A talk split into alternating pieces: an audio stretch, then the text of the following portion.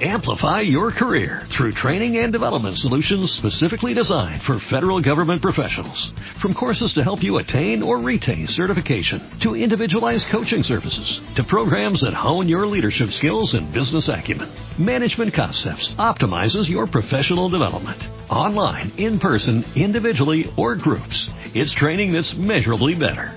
Learn more at managementconcepts.com. That's managementconcepts.com. Pues es martes y desde hace ya meses se destina este día a informar sobre la situación de salud y en particular sobre la pandemia. De modo que vamos a eh, dar un informe a toda la población sobre cómo se está enfrentando esta pandemia,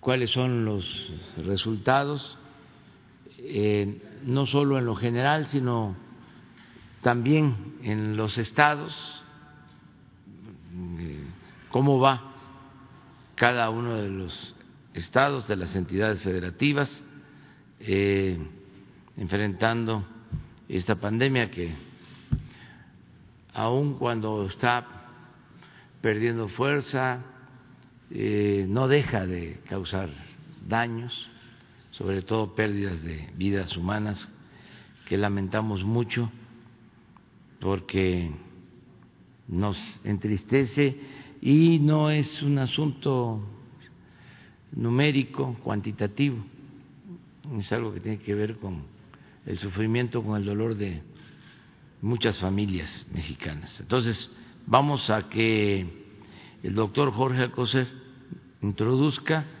y luego eh, Hugo López Gatel y Marcelo Ebrat este, también informe. Muchas gracias, señor presidente. Muy buenos días a todos, todos ustedes. Pues eh, como ya señaló el presidente, hoy que es martes, martes 29, día del pulso de la salud, y estamos a 122 días del recorrido del camino hacia la llamada normalidad.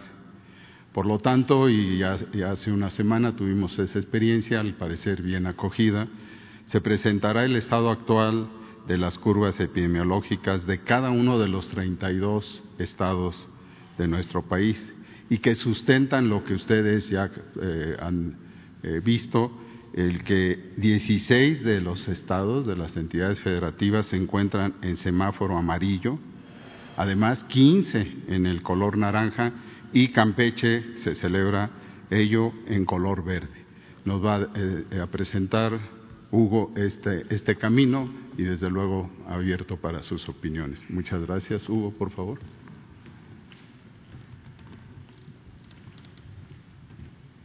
Con su permiso, presidente.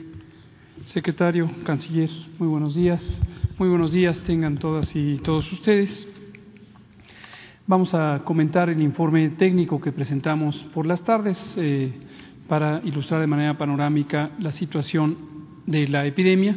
Posteriormente, si me lo permite el presidente, me pasaré para allá para mostrar las curvas epidémicas que ya relata el doctor Alcocer, donde se ven las particularidades de cada entidad federativa. En general, eh, recordar que estamos en este proceso llamado o designado en México Nueva Normalidad, es el proceso gradual de desconfinamiento en el que vamos observando el riesgo epidémico de cada entidad federativa y mediante un semáforo, una indicación sobre el riesgo epidémico que existe en cada entidad federativa, se van orientando a las autoridades sanitarias estatales. Todos los gobiernos estatales son autoridades sanitarias reconocidos por la Ley General de Salud y tienen responsabilidades específicas para cuidar las acciones de prevención en sus entidades federativas. Estas acciones de prevención son fundamentalmente a través de acciones administrativas, decisiones administrativas sobre el cierre temporal o la reapertura de distintas actividades eh, sociales, económicas en el espacio público. Estas están a cargo de las entidades federativas de manera directa y desde el primero de junio están guiadas por el semáforo de riesgo COVID. cumplimos ya 121 días de este proceso. La siguiente. En esta curva epidémica, eh, con una agregación semanal, podemos ver la información que presentamos diariamente. Notarán que hemos cambiado el color de las eh, columnas, el color desde luego es intrascendente, pero esto es porque el domingo reciente, el domingo pasado, eh, presentamos un cambio en la información que se manifiesta. La información es la misma, simplemente hicimos una desagregación de la zona intermedia de, estas, eh, de esta gráfica, en donde se mostraban las personas o la suma de personas consideradas como casos sospechosos. Los casos sospechosos, recordar, son personas que tienen las manifestaciones clínicas de COVID, fiebre, tos, dolor de garganta, dolor de cabeza, malestar general, pérdida del olfato o del gusto y otras eh, características que han sido definidas desde el inicio como correspondientes a COVID, pero que no tienen aún un resultado de laboratorio. Tenemos un conjunto de muestras eh, que han sido tomadas de estas personas y están en proceso de resultado eh, de procesamiento en laboratorio, pero también tenemos un conjunto de personas que teniendo las características clínicas de la enfermedad y siendo todas ellas consideradas en la estadística necesaria para la vigilancia epidemiológica, no tuvieron una muestra para el diagnóstico. Esto no es inconveniente desde el punto de vista de vigilancia epidemiológica porque son contabilizadas, son identificadas, el lugar en donde fueron atendidas, el lugar donde residen, brinda información sumamente valiosa para las acciones de prevención y control, pero sencillamente no tienen una muestra de laboratorio o bien la muestra biológica sí se tomó, pero cuando se procesó en el laboratorio no se identificó que fuera viable.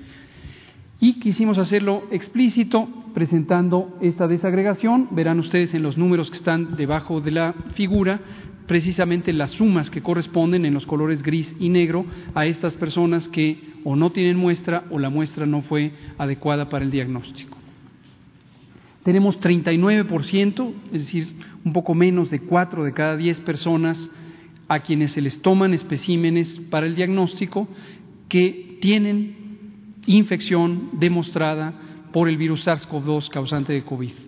Pero el resto, más de 6 de cada 10, no tienen el virus y, por lo tanto, su síndrome, su manifestación clínica, se debe a otras múltiples virus respiratorios que circulan en el mundo y en México, más de 300 virus que normalmente están presentes y que pueden causar síntomas semejantes. La importancia de este índice es que conforme va cambiando, ahora a la baja, desde la última semana de junio, perdón, de julio, la semana 29 del año, julio, empezó a bajar desde 57%, en este momento 39%. Aquí también le advertimos a la población no intentar hacer comparaciones entre países porque el número absoluto de este porcentaje depende del esquema de muestreo que se utiliza de acuerdo a la estrategia de vigilancia epidemiológica de cada país. Lo relevante es cómo va cambiando. En la última semana de julio, 57%, en este momento 39%. Y lo esperable es que siga disminuyendo en la medida en que la epidemia también siga disminuyendo. Veamos la siguiente diapositiva. En esta diapositiva lo que vemos es el número estimado de personas enfermas. De igual manera, llegó a un punto máximo en la última semana de julio y a partir del inicio de agosto se encuentra en un descenso sostenido. No necesariamente cada semana disminuye, desafortunadamente hay semanas en donde no hay disminución, pero la tendencia general es ya ocho semanas consecutivas en donde va disminuyendo la intensidad epidémica, estimada por el número de personas que se presentan enfermas cada semana. En la más reciente es el cambio entre la semana 37 y la 38. En este momento estamos viviendo la semana 40 pero entre la semana 37 y 38 se redujo 9%. Es un cambio relativamente pequeño comparado con el de la semana anterior, que empezó con 25%, y vamos a ver, ojalá que se mantenga a lo largo de toda la semana para que continúe disminuyendo. Perdón, si me regresa tantito al anterior. Por su parte, la línea oscura que está al final de la gráfica, en la parte baja, muestra las defunciones, todas, absolutamente todas, como señalaba el presidente, muy lamentables, pero que afortunadamente también, en este caso desde la semana 27, es decir, la segunda semana de julio, empezaron a disminuir progresivamente. El cambio más reciente es de una reducción de casi la mitad con respecto a la semana anterior, entre la semana 37 y la 38. La siguiente. Y finalmente la ocupación hospitalaria, que es un índice importante para identificar no solamente la necesidad de los servicios de salud, sino también la intensidad epidémica. De una manera indirecta, entre menos personas necesiten hospitalizarse, obviamente la cantidad de personas que ocupan el hospital para este propósito es cada vez menor. Pero además eso refleja que la intensidad de la epidemia se va disminuyendo. Con el mismo número de semanas, ocho semanas, desde que empezó agosto, se ha ido disminuyendo la epidemia, también manifiesta por la ocupación hospitalaria. En este momento tenemos 27% de las camas destinadas a infección respiratoria aguda grave, que es el síndrome que corresponde con COVID, que están ocupadas, el resto están desocupadas y ninguna entidad federativa tiene ocupaciones superiores al 50%. Y en la última diapositiva general vemos lo mismo que las camas destinadas para personas críticamente enfermas con el síndrome clínico de COVID también están en desocupación, solamente 23%, menos de la cuarta parte, están ocupadas.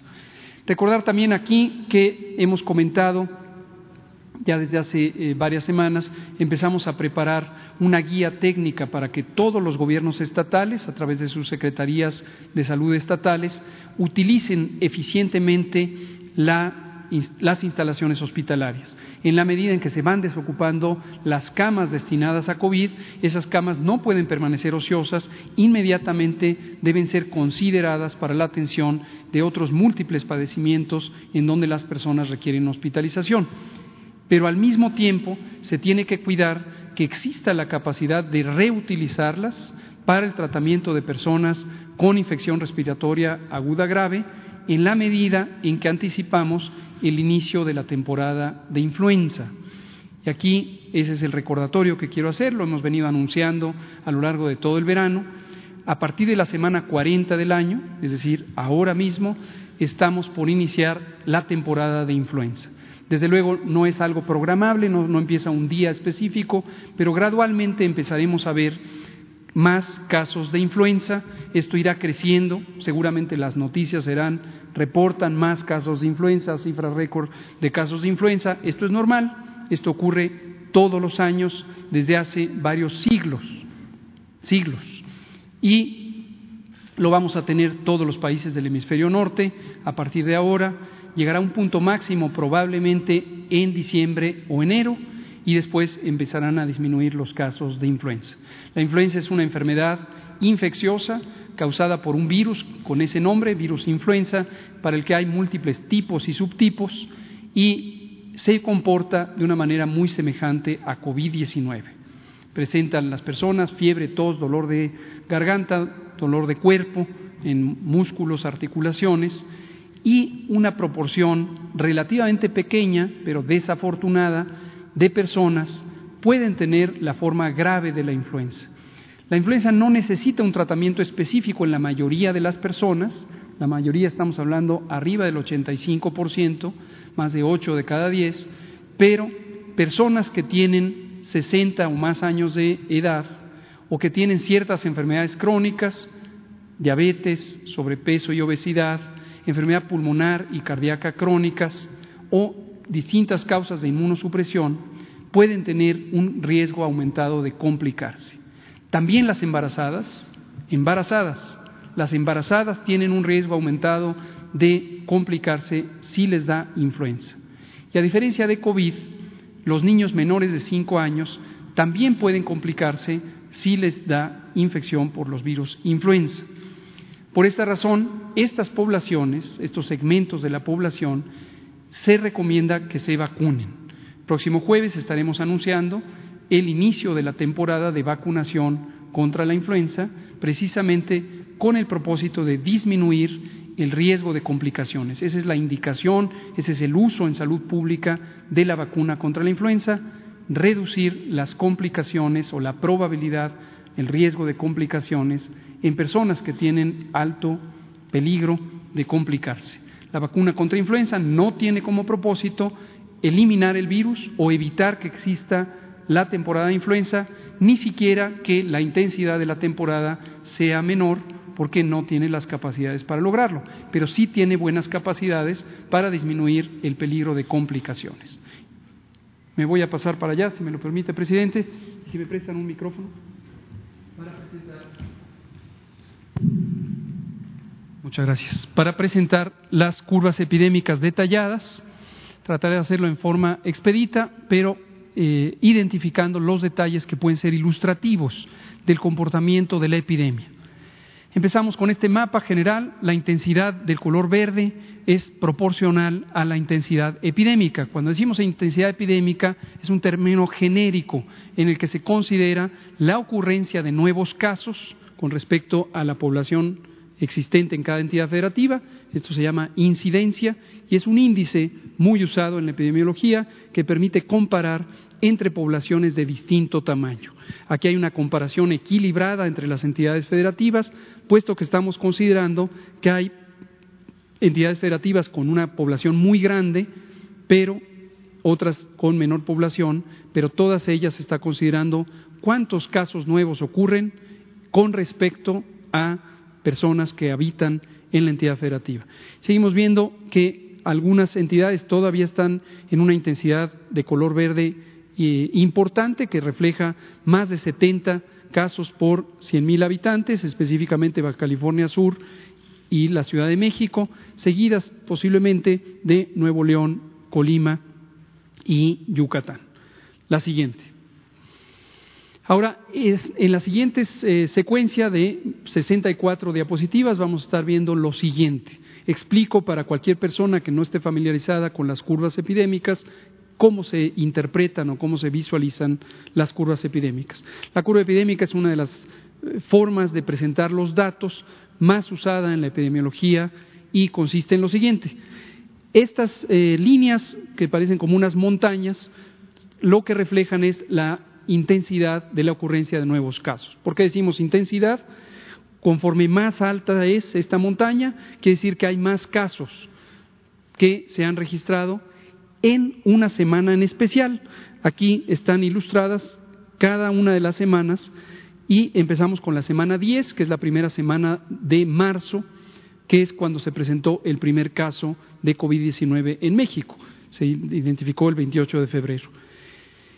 Y conforme más alta es la, curva, más casos, y aquí se puede identificar el número de casos al que corresponde. Tendremos dos líneas, una azul clara, que es las personas que tienen COVID-19 ya han sido identificadas y son estimadas como casos existentes y una de color azul oscuro o se verá quizá negra en las pantallas que corresponde a las defunciones, personas que han fallecido por COVID-19.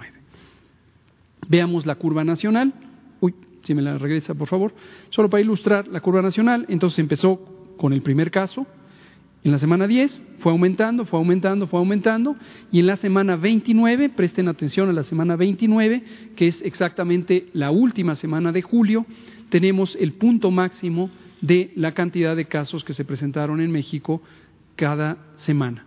Y a partir de ella tenemos una, dos, tres, cuatro, cinco, seis, siete, ocho y la novena semana en donde existe un descenso en la cantidad de casos, es decir, se reduce la epidemia. Veamos ahora la mortalidad, también en términos generales, la veremos en estado por estado. Desde la semana 23 tenemos un descenso, la semana 27 es la segunda semana de julio y ahí tenemos ya un descenso más claro, se puede ver por la inclinación de esta curva y cada vez tenemos menos defunciones, lo cual es también muy alentador. La siguiente. En esta otra curva que también la verán para las 32 entidades federativas, es la hospitalización. Es otro de los índices que refleja la intensidad de la epidemia. En este caso no es desde marzo, en este caso es desde el primero de mayo. Todas las que vean con este estilo visual son desde el primero de mayo y hasta el día de hoy. Y lo que vemos es lo mismo, llegamos a primero de agosto y es donde empezó a descender la hospitalización. Todos los indicadores han sido muy consistentes en ilustrar esta reducción de la epidemia. Las dos curvas son hospitalizaciones generales y la suma, eh, perdón, hospitalizaciones que no son en terapia intensiva y la suma que está en el color amarillo, menos claramente verán por la escala las hospitalizaciones en terapia intensiva, que son una proporción menor al 5% del total. Vámonos ahora sí, una tras otra, por los estados. Aguascalientes. Aguascalientes tuvo este periodo de ascenso, llegó a un punto máximo en la semana 27, precisamente a mediados de julio, y a partir de entonces ha tenido subidas y bajadas con grandes variaciones semana por semana. En todas estas gráficas estatales también verán en la esquina superior derecha el color del semáforo que corresponde para la semana 40, la semana que estamos viviendo en este momento.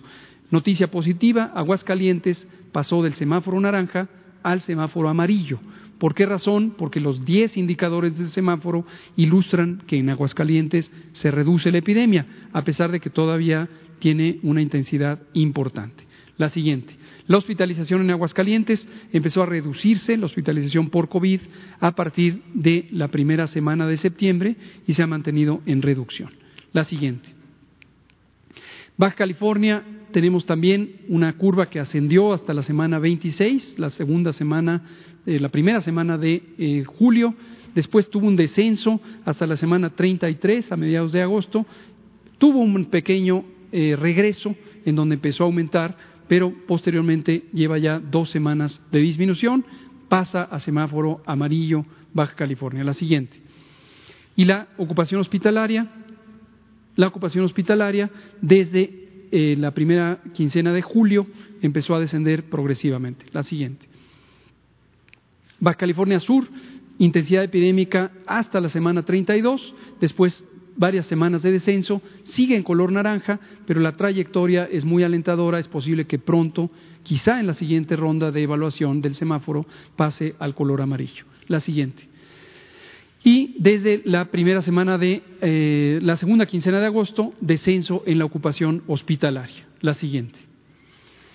Campeche. Campeche es el primer estado que pasa a verde a partir de esta semana, de la semana 40. Es el primer estado que pasó a amarillo y ha mantenido un esquema de control epidémico muy bueno que eh, llevó que desde la semana 24 llegó el punto máximo, fue uno de los que primero empezó con este cambio y se ha mantenido en descenso sostenido. La siguiente.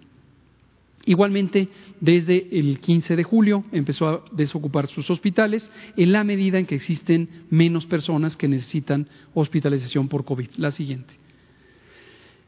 Chiapas, el segundo estado que pasó amarillo, tenemos también que desde la semana 22 llegó al punto máximo, ha descendido, se mantiene en descenso y está en color amarillo. La siguiente, su ocupación hospitalaria, siguiente, está desde la primera semana de julio en descenso, después del descenso ha sido a menor velocidad, pero tiene muy poca ocupación hospitalaria, lo pueden ir viendo también en las etiquetas roja y verde, respectivamente para camas generales y camas de terapia intensiva.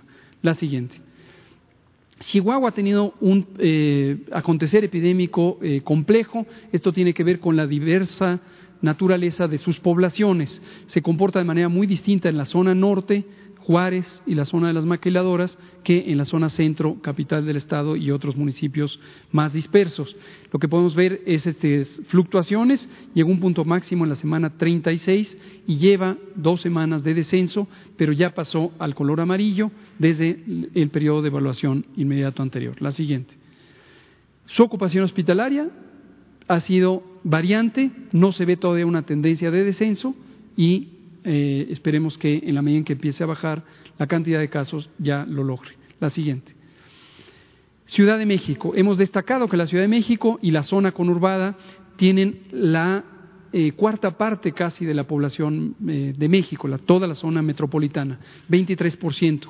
Y eso hace muy complejo el control epidémico. Además, es una zona en la que concurren personas de distintos otros estados en residencias temporales o simplemente viajes. Pero a pesar de ello, no ha habido una tendencia a la alza y lleva un periodo muy largo ya de estabilidad desde la semana 21 con grandes fluctuaciones, hay periodos de ascenso y luego ya de descenso. Se encuentra en color naranja y hay que mantener también mucho orden en una ciudad tan intensamente poblada para que no haya un descontrol. Sin embargo, quiero destacar que desde la semana 20 empezó a disminuir la mortalidad y es uno de los primeros sitios del país en donde la mortalidad por COVID empezó a reducirse. La siguiente.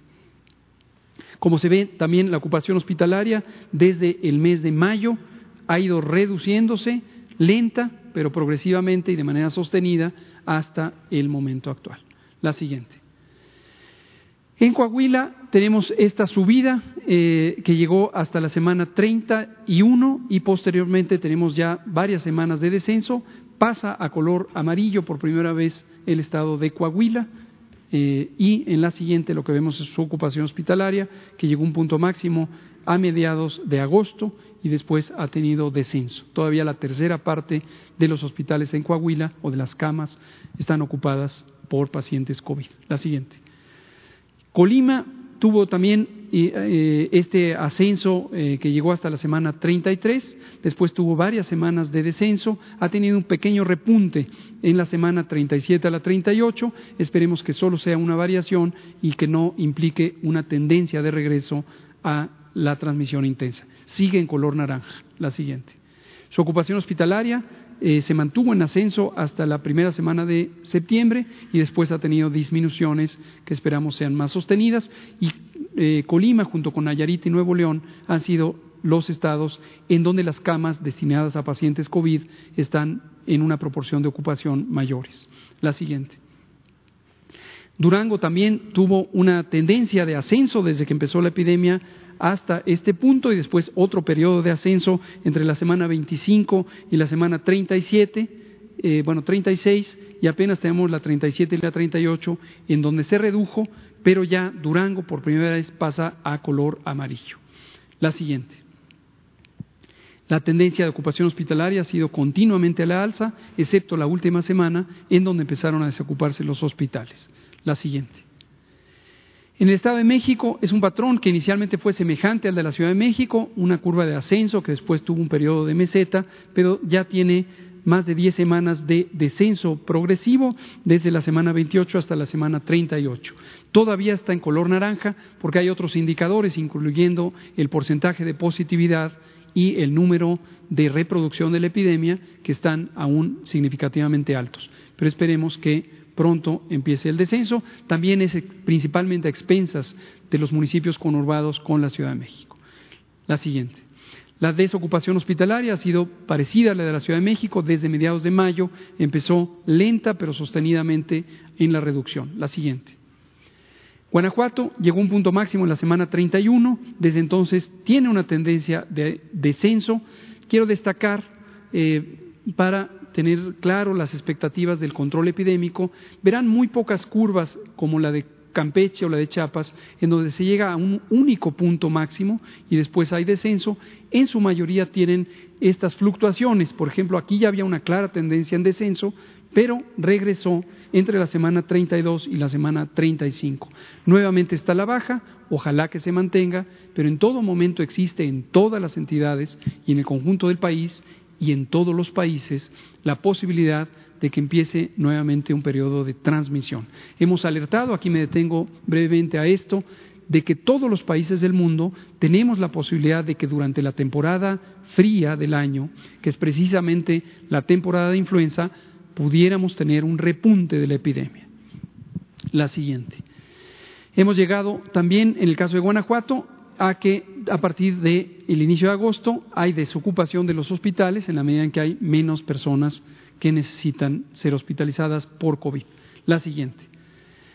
En Guerrero tenemos también, pueden ver grandes fluctuaciones, ilustra exactamente lo que acabo de comentar, cómo no hay un único punto epidémico, sino que hay varios eh, aumentos y disminuciones. Guerrero está aún en semáforo naranja, cuidado especial en las tres ciudades mayores, Chilpancingo, eh, Iguala y Acapulco, en donde por la naturaleza de la convivencia entre personas puede haber mayor transmisión. La siguiente. La ocupación hospitalaria de Guerrero permaneció eh, alta y constante casi todo julio y agosto y posteriormente ha empezado a bajar desde que empezó el mes de agosto. La siguiente. Hidalgo tuvo también, como pueden ver, varios periodos. Tuvo un periodo de ascenso, después un periodo de meseta, que se logró a partir de algunas intervenciones de eh, control de la movilidad. Después volvió a subir, otra meseta y finalmente tiene cuatro semanas de descenso. Todavía está en semáforo naranja porque hay varios indicadores que están aún altos. Sin embargo, en la siguiente vemos la ocupación hospitalaria que se mantuvo en ascenso y desde la primera semana de septiembre ya tiene un cambio rápido de descenso que es alentador. La siguiente. Jalisco tuvo un ascenso y ha estado en una zona de meseta, es decir, una zona alta de transmisión en donde varía muy poco la incidencia. Tenemos ya desde la semana 29 hasta la semana 38 que se ha mantenido casi estable, pero con una transmisión importante. Tenemos en las últimas dos semanas una pequeña disminución, todavía no se ve un patrón sostenido de reducción de la epidemia en el estado de Jalisco, pero esperemos que ya esa tendencia se sostenga. Jalisco todavía está en semáforo naranja, precisamente por estas características. Y en la siguiente, lo que vemos es su ocupación hospitalaria aún está alta, pero ciertamente desde que empezó el mes de septiembre está en proceso de reducción. La siguiente. Michoacán lo mismo si consideramos la tendencia desde el inicio de la epidemia hasta este punto en la semana 36, ha estado en ascenso continuo, desde luego con estas variaciones.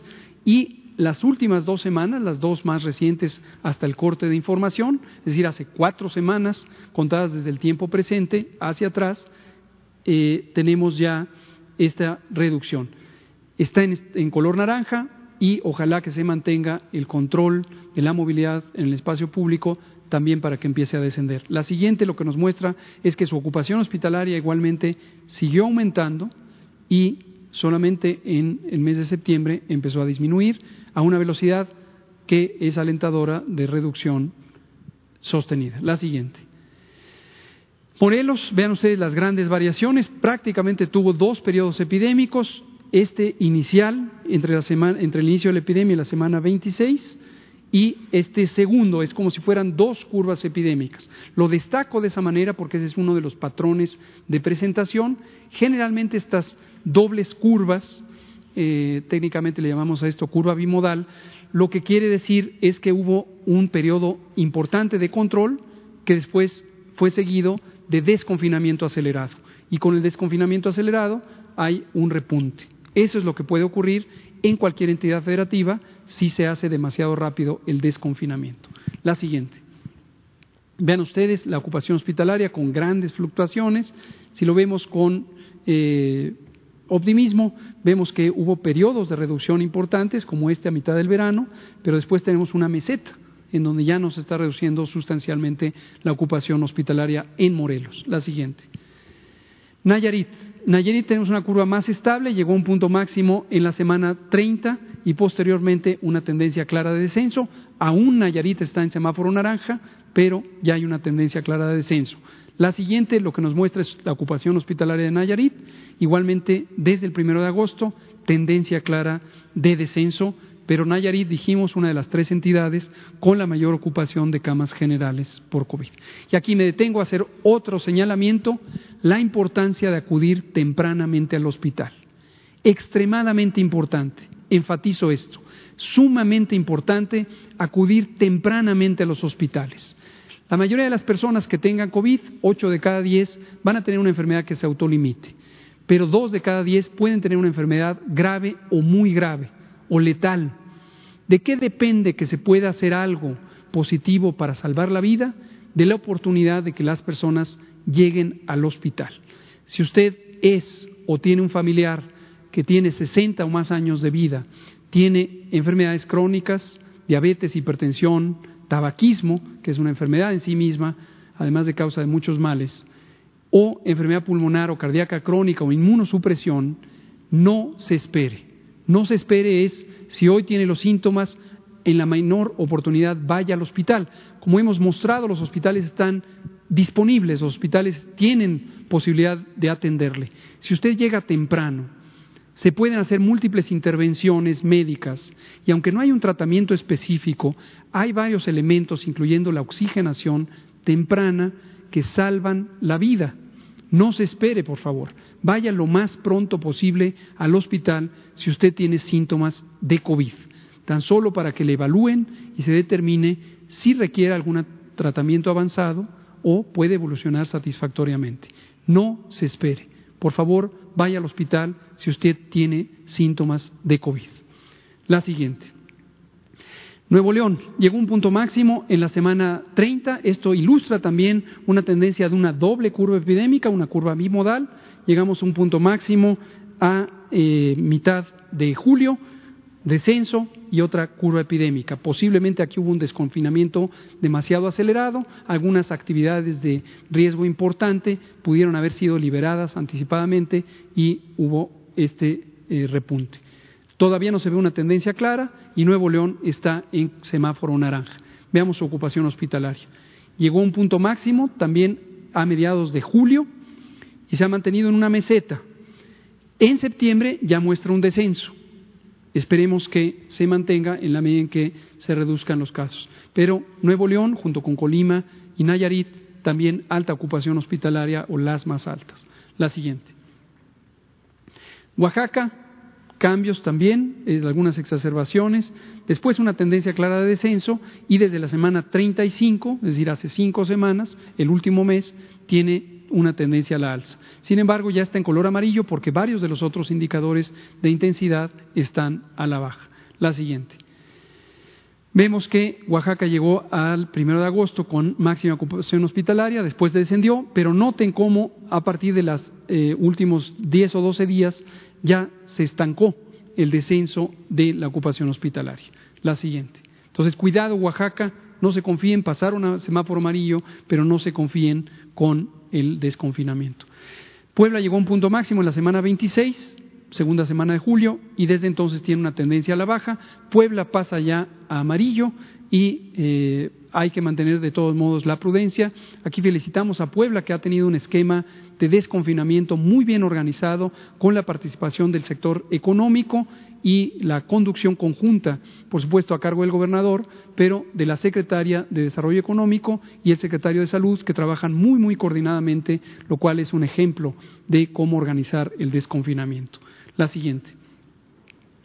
Llegamos a un punto máximo de ocupación en Puebla en la mitad de julio y desde entonces una desocupación hospitalaria continua. La siguiente.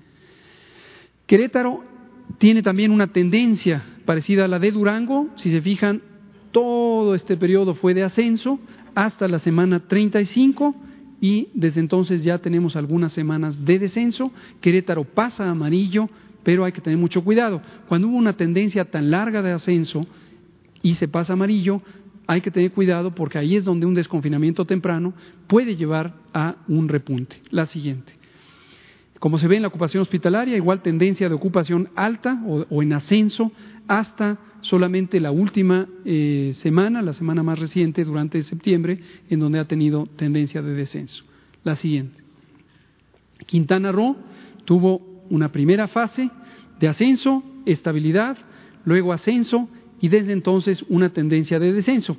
En la última semana que se ve aquí, la 37 a la 38, una ligera eh, repunte, pero consideramos que no parece ser una señal que eh, nos lleve a un periodo de descontrol.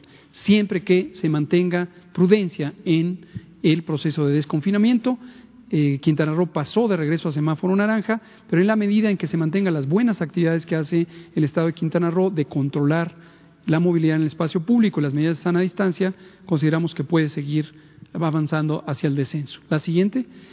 El punto máximo de hospitalización fue el primero de agosto y desde entonces se ve una tendencia sostenida de reducción. También por eso pensamos que es una pequeña variación, pero que Quintana Roo va por muy buen camino gracias a la actividad muy bien coordinada por el gobierno.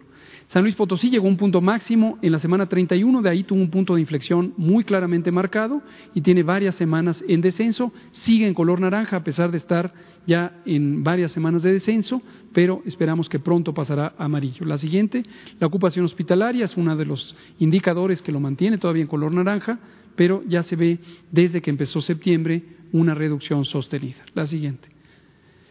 Sinaloa es el estado que tiene la mayor cantidad de semanas de eh, reducción. vean ustedes cómo llegó a la semana 24 con un punto, perdón, la semana 23 con un punto máximo y desde la semana 23 en descenso pasa ya a amarillo y eso es muy alentador. La siguiente, veamos ocupación hospitalaria, punto máximo en, en primero de julio y desde entonces una tendencia de descenso. Sinaloa. La siguiente. Sonora llegó un punto máximo en la semana 28, de ahí un punto de inflexión clarísimo, redujo, esto fue principalmente a expensas de Hermosillo, una reducción muy importante, después otra velocidad de reducción, pero una tendencia muy clara, lleva ya tres semanas o tres periodos en donde ha estado en semáforo amarillo. La siguiente. Punto de ocupación máxima el primero de julio, desde entonces descenso. La siguiente. Tabasco lo mismo tiene una tendencia muy clara de descenso ya por 10 semanas, desde la semana 28 a la semana 38, pasa amarillo. El gobernador eh, Adán Augusto López Hernández tomó una decisión que respaldamos, nos parece muy sensata, que es, aunque nosotros lo indicamos en amarillo, localmente se conservan en naranja. Hemos dicho que cuando esto ocurre es porque la autoridad estatal reconoce algún elemento que le preocupa y que le lleva a tomar esas decisiones, respaldamos completamente esas decisiones de prudencia cuando prefieren tener un control más estricto. La siguiente. Llegamos a ocupación máxima el primero de agosto. Eh, Tabasco hizo un esfuerzo muy bueno, muy grande para expandir la capacidad de atención a través de ciertas unidades temporales y ha tenido una reducción sostenida de la ocupación hospitalaria. Quizá en la última semana, la más reciente, la de septiembre, menor reducción o menor velocidad de reducción, pero eh, hasta ahorita había estado en muy buena velocidad de reducción. La siguiente, Tamaulipas llegó a un punto máximo en la semana 31, desde entonces tiene un descenso sostenido, varias semanas ya, está en color amarillo, igual que Sonora, por al menos tres periodos consecutivos. Su ocupación hospitalaria vemos que llegó un punto máximo el primero de agosto, muy clara tendencia a la reducción, que se ha mantenido en la misma pendiente, en la misma velocidad, va por muy buen camino el control epidémico en Tamaulipas. La siguiente. Tlaxcala lo mismo, llegó un punto máximo en la semana 29, igual que el promedio del país, es la última semana de julio. Desde entonces una clarísima tendencia al descenso, lleva tres rondas de semáforo amarillo, la siguiente, y desde la segunda quincena de julio con algunas variaciones, pero esta tendencia a la reducción. Cuidado porque en el periodo de septiembre ya no es tan rápida la reducción, pero su ocupación hospitalaria es ya muy baja, tiene menos del el 15%. La siguiente. Casi para terminar, Veracruz llegó a un punto máximo en la semana 28, después tuvo dos periodos o dos velocidades, una velocidad más rápida de reducción, después eh, ha tenido una reducción aún más acelerada se mantiene en semáforo naranja por algunos indicadores que tienen que ver con porcentaje de positividad y la siguiente, su ocupación hospitalaria, que llegó a un punto máximo el primero de agosto, se reduce, pero todavía está en semáforo naranja. Va por buen camino Veracruz también. La siguiente. Yucatán llegó a un punto máximo con una larga tendencia de ascenso en la semana 31, pero ya desde entonces tiene estas eh, siete semanas de reducción, aún está en naranja, pero también va con una clara tendencia a la baja. La siguiente lo que muestra es la ocupación hospitalaria, tuvo dos periodos, una lenta ocupación, después una rápida ocupación, una meseta y finalmente desde la mitad de agosto una clara tendencia de descenso en Yucatán. La siguiente. El último, Zacatecas, tuvo también, igual que Durango, una larga eh, periodo de ascenso, pero después de la semana 32 en adelante, seis semanas de reducción consecutiva, todavía está Zacatecas con semáforos naranja y vemos ocupación hospitalaria, es una de las razones, la siguiente, porque la tendencia todavía fue en ascenso hasta llegar a septiembre, donde ya tiene descenso. En resumen, 27 de las 32 entidades federativas tienen una reducción de la epidemia, algunas dos semanas y otras por más de 14 semanas, es el caso de Sinaloa. En general en el país llevamos ocho en la que estamos transcurriendo novena semana de reducción sostenida. La epidemia no ha acabado, pero tenemos un claro patrón de reducción. Necesitamos seguir teniendo cuidado en el desconfinamiento y reiteramos, no se espere. Si tiene síntomas de COVID, acuda lo más pronto posible a los hospitales. Si tiene un familiar que no quiere ir al hospital, pero tiene síntomas de COVID, aliéntelo a que vaya a una revisión al hospital. La llegada temprano a los hospitales puede ayudar a salvar la vida, puede ayudar a reducir el impacto del virus SARS-CoV-2 causante de COVID sobre la salud y la vida de las personas. Gracias, presidente.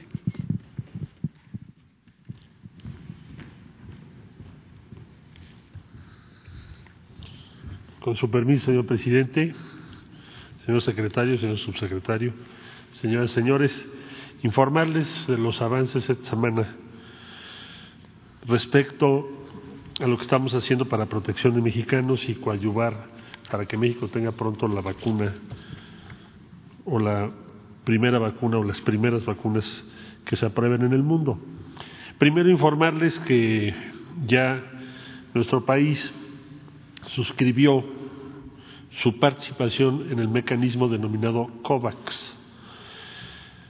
Este mecanismo es eh, muy alineado con lo que fue la propuesta del presidente Andrés Manuel López Obrador en marzo de este año, cuando empezó a subir, a expandirse la pandemia, en el sentido de que tenía que haber un esfuerzo multilateral para garantizar el acceso a las vacunas. Bueno, COVAX es precisamente la traducción de esto.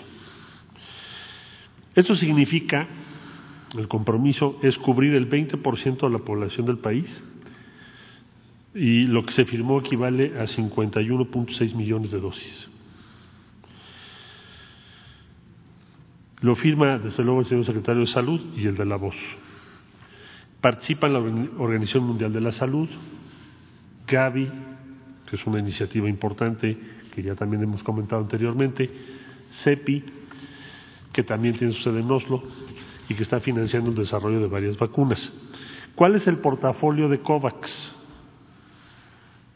Bueno, ahí ustedes van a ver en este momento cuáles son los proyectos que está respaldando o está incluyendo COVAX, que son Moderna por parte de Estados Unidos, CureVac por parte de Alemania, Merck Themis por parte de Estados Unidos también, AstraZeneca, Universidad de Oxford por parte de la Gran Bretaña, la Universidad de Hong Kong por parte de China, Novavax por parte de Estados Unidos, Clover Biopharma por parte de China y la University of Queensland por parte de Australia. Además de este portafolio, hay otros proyectos que está respaldando la Fundación Bill Gates que también van a ser incluidos en COVAX, como ya lo había yo referido en una anterior ocasión. Esto significa que México está entonces ya participando en esta iniciativa y que se tiene hasta el 20% del total de lo que se va a requerir cubierto por este mecanismo. ¿Por qué no otro porcentaje? Porque COVAX acordó que el máximo son 20%. ¿Qué se va a hacer para cubrir el resto? Bueno, pues hay muchas iniciativas por parte de la Secretaría de Relaciones Exteriores y la Secretaría de Salud para tener pláticas con cada una de las empresas y proyectos que tienen vacunas que ofrecer o que están avanzadas en sus fases clínicas. Sobre eso ya se irá informando en particular conforme se suscriban acuerdos con cada una de esas empresas. En todos los casos, los gobiernos de los países respectivos están participando, buscando que no sea solo la ley del mercado la que imponga las condiciones, porque entonces el acceso sería desigual.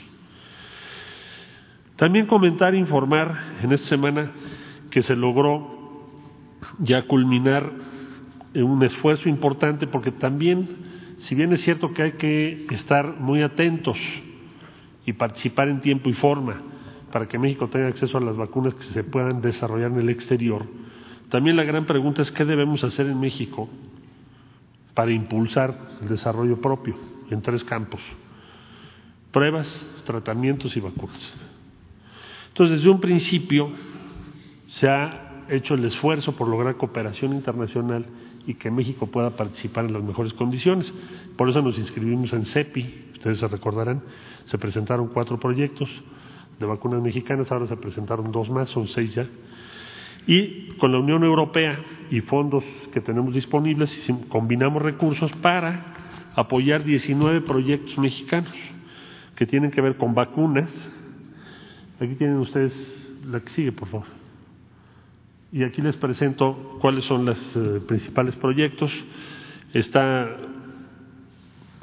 un proyecto por una empresa mexicana en combinación con el Instituto Mexicano de Seguro Social y otras instituciones de vacuna, Avimex.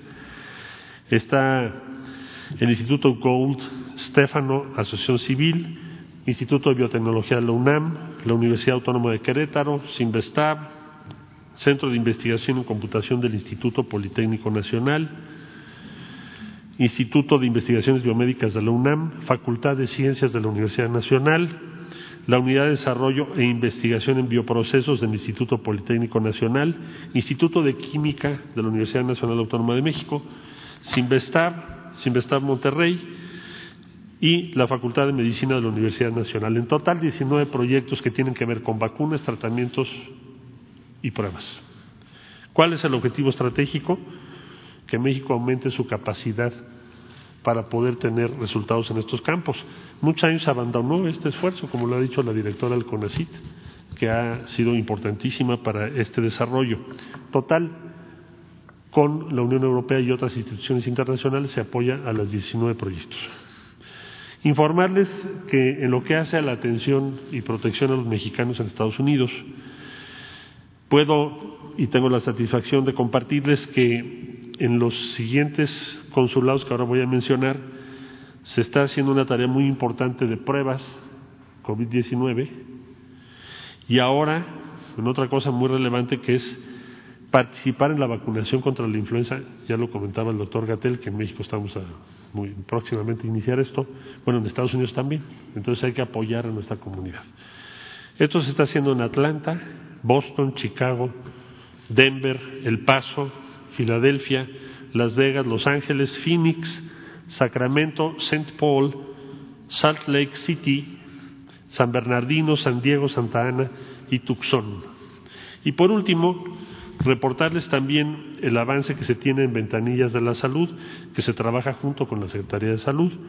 Son dos millones cuatrocientos cincuenta mil trescientos noventa y cuatro personas a las que se les, se les ha dado asistencia de forma remota y 532.788 a quienes se ha atendido de manera directa en los consulados de México y aprovecho para agradecer muy especialmente el trabajo en todos ellos, en todos los consulados de México.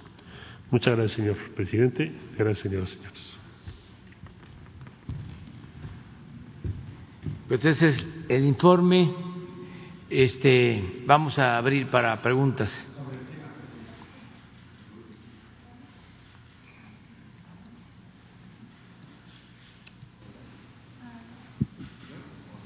Ella. Gracias.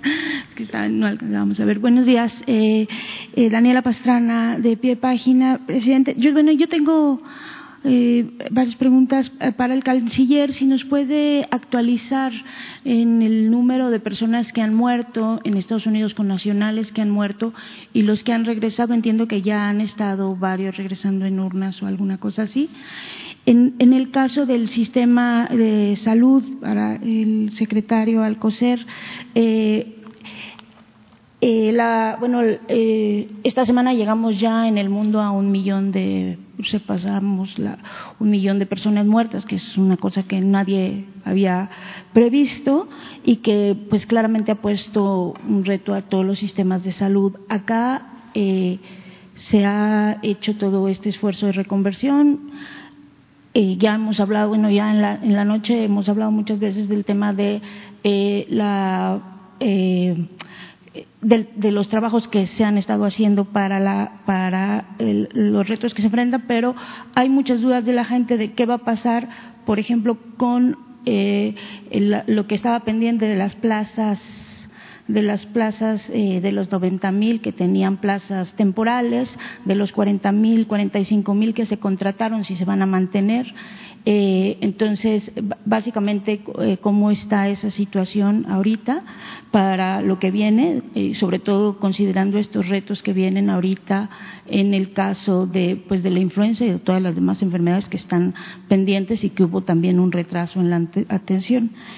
Y, eh, presidente, una última cosa que tiene que ver con las manifestaciones.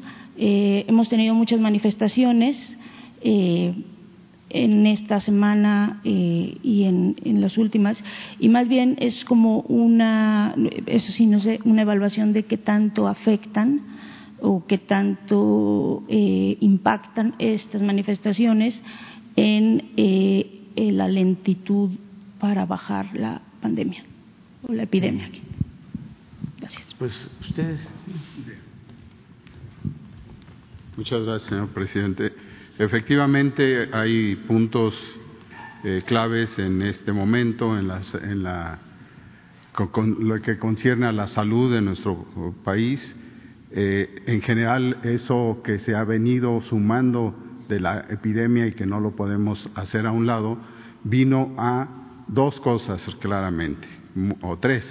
Uno, vino a ayudarnos a ver cómo estaba el sistema de salud, nos aceleró para poder conocer lo que ya habíamos eh, eh, comunicado desde hace un año y ya aquí a dos años conocemos ya con detalle esto y fue expresado precisamente por faltantes, por deficiencias de lo que ya se estaba trabajando y que terminó en dos elementos. Uno, la carencia, el déficit de profesionales de la salud, que no es solo médicos, son médicos generales, médicos especialistas, que en su conjunto suman más de 200 mil, pero además enfermeras, que en su conjunto es necesario contar también que esos números son equivalentes, si no es que mayores que a lo de los médicos. Tenemos también no tanto un déficit, sino un trabajo no adecuado de eh, elementos importantes y más ahora en la, en la pandemia se notará de químicos, de técnicos de laboratorio y desde luego de especialidades aparte de lo que tenemos en la atención rápida, necesaria, urgente de estas enfermedades que nos ha puesto en evidencia la acción del virus, también en la gran retraso que nos ubica por señalar algo en una situación de desventaja, no solo en el mundo, sino también en Latinoamérica. Esa es la realidad. Tenemos todavía pendientes en un marco general. Pero sí estamos resolviéndolo y puntualizando y poniendo que no lo único, pero sí muy importante es el personal, su capacitación, pues se dio un, un avance realmente que está inclusive sujeto a su discusión ya como una publicación científica de la rapidez y calidad con la que se generaron en médicos generales, en médicos que tenían y que siguen teniendo la intención de ser especialistas, varios de ellos ahora en noviembre cuando presenten el examen, el ENARM, que es una de las estrategias que ustedes ya conocen, de consolidar no solo numéricamente, sino estos faltantes específicos de las especialidades médicas y también de enfermería, desde luego, vamos a tener ahí una decisión de ellos, con toda libertad, de entrar a su residencia o continuar, porque un porcentaje de ellos, alrededor del 20%, están dentro de la cifra que quieren ser este, especialistas para el próximo año, pero también ya están contratados. Indudablemente, primera respuesta concreta, de aquí a diciembre van a seguirse eh, la contratación y los estímulos que se le han dado al personal médico y de enfermería que está y que deberá seguir atendiendo esta parte de la emergencia y de lo que viene. Sin embargo, eh, tenemos también una amplitud de, esa, de esas déficit a través de una acción concertada en, dentro de eh, las eh, funciones del Instituto de Salud para el Bienestar que van a seguir teniendo en los territorios una, en los estados, una acción, y con eso termino, una acción puntual, importante y definitiva, la reorientación de los servicios de salud en todo hacia la prevención. Y lo que ustedes conocen que desde eh, abril del año antepasado se, se, disparó en México como país referente y de reforzar la atención primaria a la salud, se está ya dando en 24 estados. En 24, estados se ha eh, hecho una potenciación de la atención primaria a la salud. Yo reconozco que alguno de esos estados ya la tenía, pero la hemos eh, impulsado, integrado, me estoy refiriendo a estados como por ejemplo Tlaxcala, y que se ve claramente que la incidencia de eso, como en otros estados, en Oaxaca, en Chiapas, esto desde luego tiene, y son 24 que podríamos luego darles toda la, eh, numeralia de ello, eh, tienen, eh, por razones del COVID, la importancia de dedicar a la prevención de las enfermedades que han asomado también en mayor importancia con la, pandemia, que son las enfermedades no transmisibles, las enfermedades crónicas, y a través de varias acciones, una de ellas, ustedes lo acaban de oír, la semana pasada ha sido reconocida a través de la OPS, quien nos dio la noticia, pero de la Organización Mundial de la Salud, hacia estas enfermedades basadas en el, arranque del etiquetado y sus consecuencias, que no es lo único, sí, pero sí es importante como ejemplo. Pero la prevención es a nivel de salud mental, a nivel de estas enfermedades, su diagnóstico temprano y del COVID. En el COVID tenemos que entrar, y ya se está haciendo, antes de que se declare la enfermedad como tal, ante los primeros datos monitores, premonitorios de esta enfermedad, y por eso el mensaje que el doctor Hugo López Gatel hace mañana, tarde y noche de llegar a tiempo. Y esto es prevención, y eso es lo que se está conduciendo y por último, desde luego, el apoyo de, los, de una parte importante que se maneja como eh, los elementos sociales ligados a la salud, que son los determinantes sociales, así puesto el nombre, y que están atendidos por el gobierno a través de no solo el presupuesto, sino de las acciones a estas eh, condiciones de de salud eh, de, sociales, perdón, de todos los programas sociales y que desde luego eh, directamente influyen en, en, mucho de esto, desde becas, atención a adultos mayores, acciones para trabajo y para el desarrollo social, que son importantes en forma integral para conducir y restablecer ese sistema de salud que, repito, se descubrió con mayor claridad ahora con la pandemia. Gracias.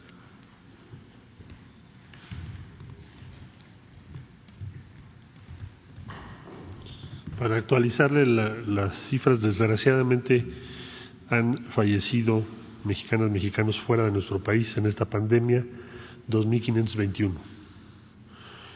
En Estados Unidos son 2.505, de un total de 199.597 personas que lamentablemente han perdido la vida en los Estados Unidos. En el resto del mundo son 16, en países en donde lamentablemente perdieron la vida 148.962 personas. Retornados tuvimos en esta semana 92, con lo cual el total de los que afortunadamente hemos podido auxiliar para que regresen a México asciende a 17.000 664 mexicanos. Esas son las cifras.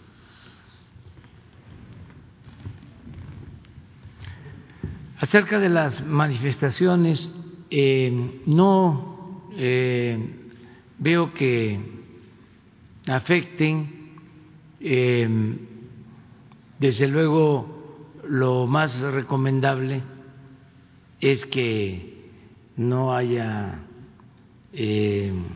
reuniones mayores que no se aglutinen por el contagio, pero no son eh, protestas de muchas personas, no son grandes mítines y se está ejerciendo pues el derecho a manifestarse. Lo que ha habido pues son actos de provocación,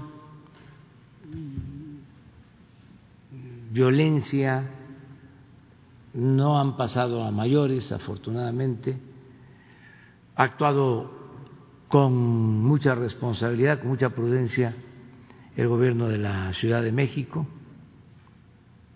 Y nuestro exhorto, nuestro llamamiento a que se mantengan los derechos a la libre manifestación de manera pacífica, sin violencia.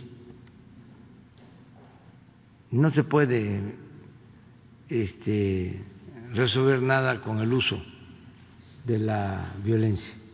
No es aconsejable eso. Este, no se puede enfrentar la violencia con la violencia. Eh, no se puede apagar el fuego con el fuego. Se tiene que eh, luchar de manera pacífica y eso es lo único que recomendamos. Pero afectaciones mayores no han habido porque no es mucha la concurrencia de las personas que están protestando. Si se tratara de multitudes, pues entonces sí, eh, riesgos de contagio este, mayores, pero no, eh, aunque han sido muy difundidas todas estas protestas y estridentes, no agrupan a muchas personas y vamos a seguir garantizando el derecho de manifestación. Pero eso es lo que puedo contestar.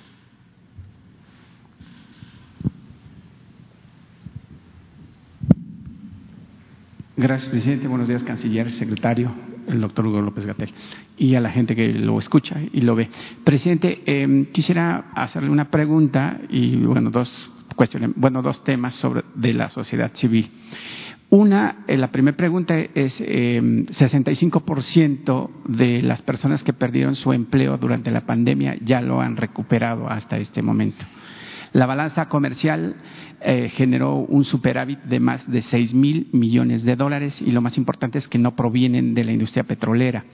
¿Cómo se prepara su gobierno, presidente, eh, ante un probable rebote del COVID-19? Porque no solamente es en México, sino es en el resto del mundo. Y también eh, para el doctor Alcocer, la Secretaría, ¿cómo se está preparando? Independientemente de que obviamente hay camas disponibles, hay médicos que están a, a, la, a la orden para atender a las personas que pudieran contagiarse del COVID-19. Eh, esa es la primera pregunta, presidente, y enseguida le hago las dos eh, Bueno, restantes. Eh, primero, no dejar de atender la pandemia, esto que estamos haciendo, no darle la vuelta a la página, porque todavía, desgraciadamente, se padece de este virus. Entonces, eh, no hemos eh, terminado de enfrentar la pandemia.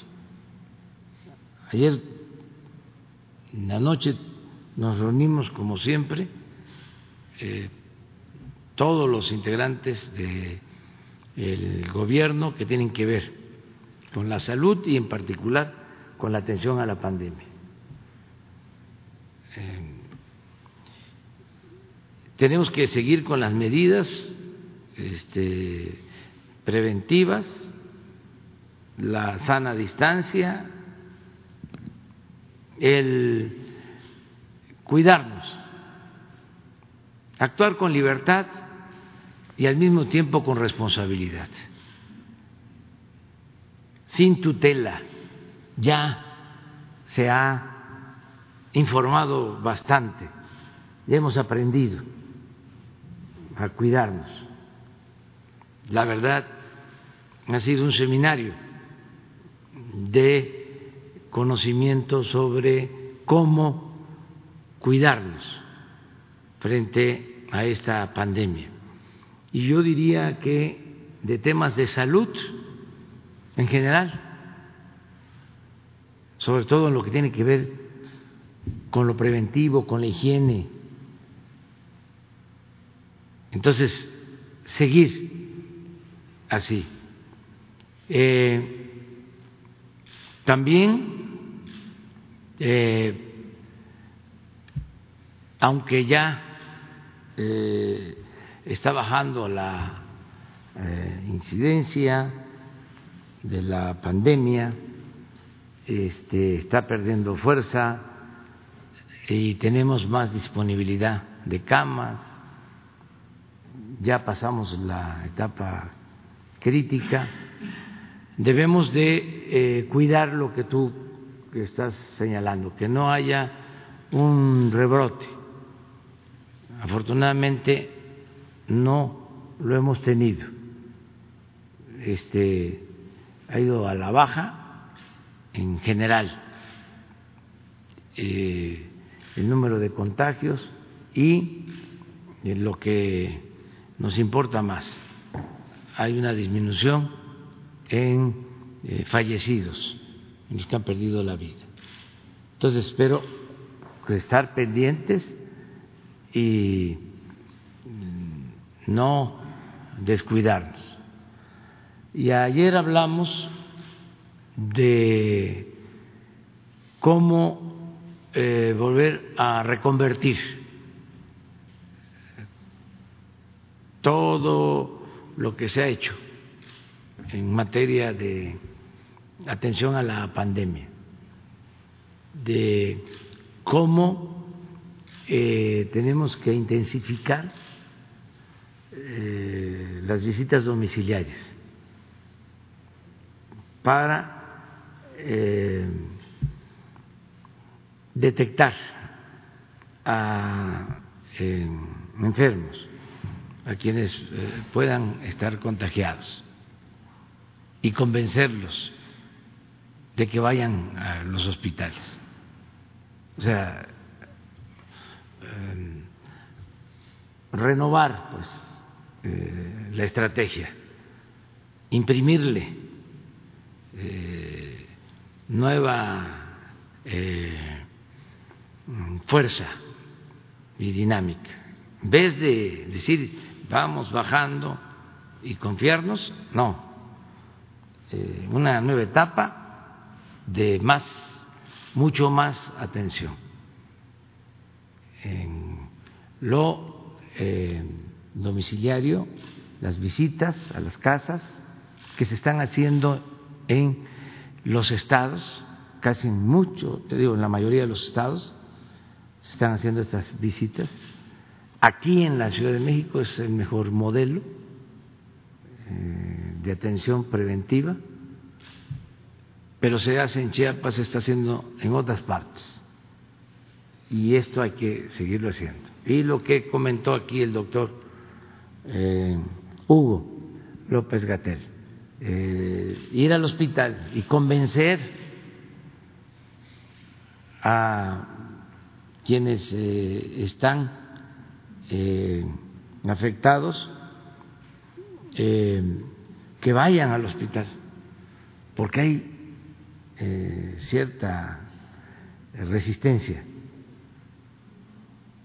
en gente mayor dice, no, incluso dicen, este, no estoy mal, no me siento mal, y si voy al hospital, a lo mejor ahí me voy a contagiar. Hay esa idea. Pues no, porque los médicos, las enfermeras, todo el personal de salud ha actuado de manera muy responsable y no hay eh, brotes, pues de contagio en los hospitales. Eso también hay que ir con confianza de que no se van a contagiar. De eso hemos estado hablando. Y luego, eh, también eh, procurar que ahora que tenemos menos eh, ocupación de camas, de personal especializado, eh, se busque concentrar todo el conocimiento para salvar vidas o este, tener ese propósito. No es lo mismo mm, ocupaciones que llegamos a tener del 75% a ocupaciones del 25%. Quiere decir que tenemos eh, camas disponibles, tenemos equipos y sobre todo personal médico especializado. Entonces, si son 950, casi mil hospitales COVID, eh, tratar de reducir si se puede, pero concentrar con lo mejor para que el que vaya al hospital tenga este, mucho mejor atención. Eso en lo que tiene que ver con hospitales públicos, pero también ayer hablamos de no descartar que el convenio que tenemos con hospitales privados en esta etapa lo podamos también eh, eh, orientar a la atención a enfermos de COVID. Eh, los hospitales privados tenían una capacidad inicial de eh, atención de 500 camas. Pero ahora como ha habido una disminución en el tiempo que firmamos el convenio, dijimos no COVID en hospitales privados, solo las enfermedades o padecimientos no COVID que nos permitan eh, tener espacios en hospitales públicos que es lo que hemos venido haciendo.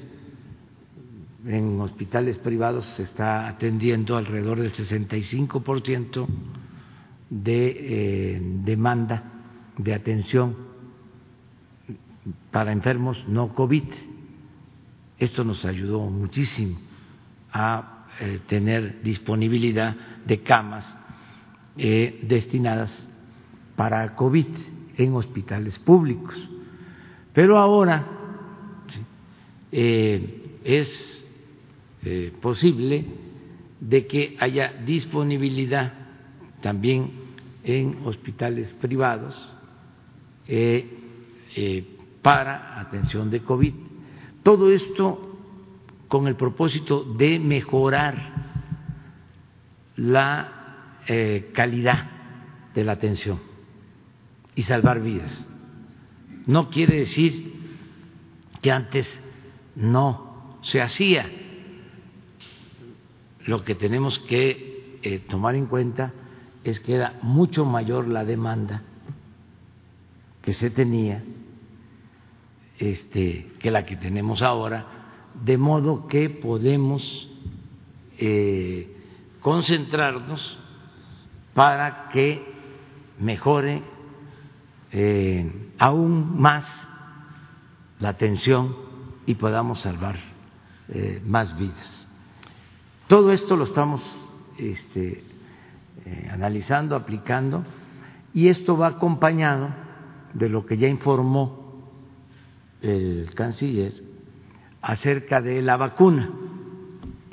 Eh, tenemos la ventaja de que fuimos promotores de este mecanismo de no acaparamiento a nivel mundial de medicinas y de vacunas. Presentamos una iniciativa que se aprobó en la ONU con este propósito. O sea, México fue el promotor de esta iniciativa y eh, nos tienen en consideración especial. Pero además, otra cosa que es importante es que tenemos finanzas públicas sanas, para decirlo de manera clara, tenemos dinero disponible para dar los anticipos y tener las vacunas. Eh, desde que se pruebe que funcionan. Ya vamos a entregar todos los anticipos y aquí aprovecho para hacer un llamado a los legisladores porque hoy se va a aprobar posiblemente lo de la eh, suspensión de fondos y fideicomisos, todo ese dinero que estaba suelto, este, disperso, sin control. Entonces, todo eso que se ahorre nos va a dar este, más posibilidades de tener recursos suficientes para que no falte la atención médica y los medicamentos gratuitos en nuestro país. O sea, eh, se va a poner orden y con esos fondos pues vamos a estar ahora sí que eh, más preparados para que este, se garantice el derecho a la salud en nuestro país, como lo venimos haciendo una segunda pregunta, presidente, y perdón por no presentarme, soy Marco Antonio Olvera de la revista Énfasis y del canal de YouTube Marco Olvera Oficial. Presidente, el tema de eh, la manifestación de la agrupación Frena, encabezada por el señor Lozano, pues prácticamente ha causado pues inconformidad por parte de mucha gente de la sociedad los obreros, los campesinos, los enfermeras, los taxistas y demás. Eh, yo hice un recorrido en el campamento que está aquí enfrente, Palacio Nacional, y dos personas, unas de Metepec, otras de Oaxaca y otras de Guerrero, aceptaron recibir 1.500 pesos como salario por eh, manifestarse ahí en esas, en esas carpas. Ayer hubo una manifestación también de mujeres que están en contra del aborto. Yo no entiendo, o algunas personas tampoco no entendemos, que están en una ciudad manifestándose donde la jefa de gobierno de esta ciudad pues es mujer, la señora Claudia Sheinbaum, y aquí no se permite, eh, se permite el aborto. Aquí incluso muchas mujeres de diversas partes del país pues vienen a tomar una decisión que solo les, les compete a ellas. Presidente, la sociedad en general está fastidiada de las manifestaciones de estas mujeres que, como bien sabemos, están financiadas por alguien, porque pareciera que vienen a, saquear negocios, pintarrajear monumentos, porque si realmente quisieran una modificación para respetar lo que están eh, exigiendo, pues deberían de poner una iniciativa de ley y ponerla ahí en el Congreso a fin de que la Cámara Alta o la Cámara Baja, pues por supuesto, eh, tuviera una decisión unánime para lo que están eh, buscando. ¿Su gobierno hasta cuándo va a seguir soportando estas eh, manifestaciones que en realidad pues afectan a, no solamente a dos, tres personas, sino afectan la imagen del país, porque pareciera que eh, eso es lo que vivimos y eso es todo lo que somos, y en realidad no todas las mujeres actúan como estas mujeres que ayer se manifestaron en esta marcha, presidente. Mire, yo creo que eh, nosotros debemos de respetar la libre manifestación de las ideas y eh, garantizar eh, el derecho que se tiene a luchar por causas justas. Siempre lo vamos a hacer. y que la gente me entienda. Lo dije mal. La gente me entiende bien. Sabe. Porque el pueblo es sabio. No hay que caer en provocaciones.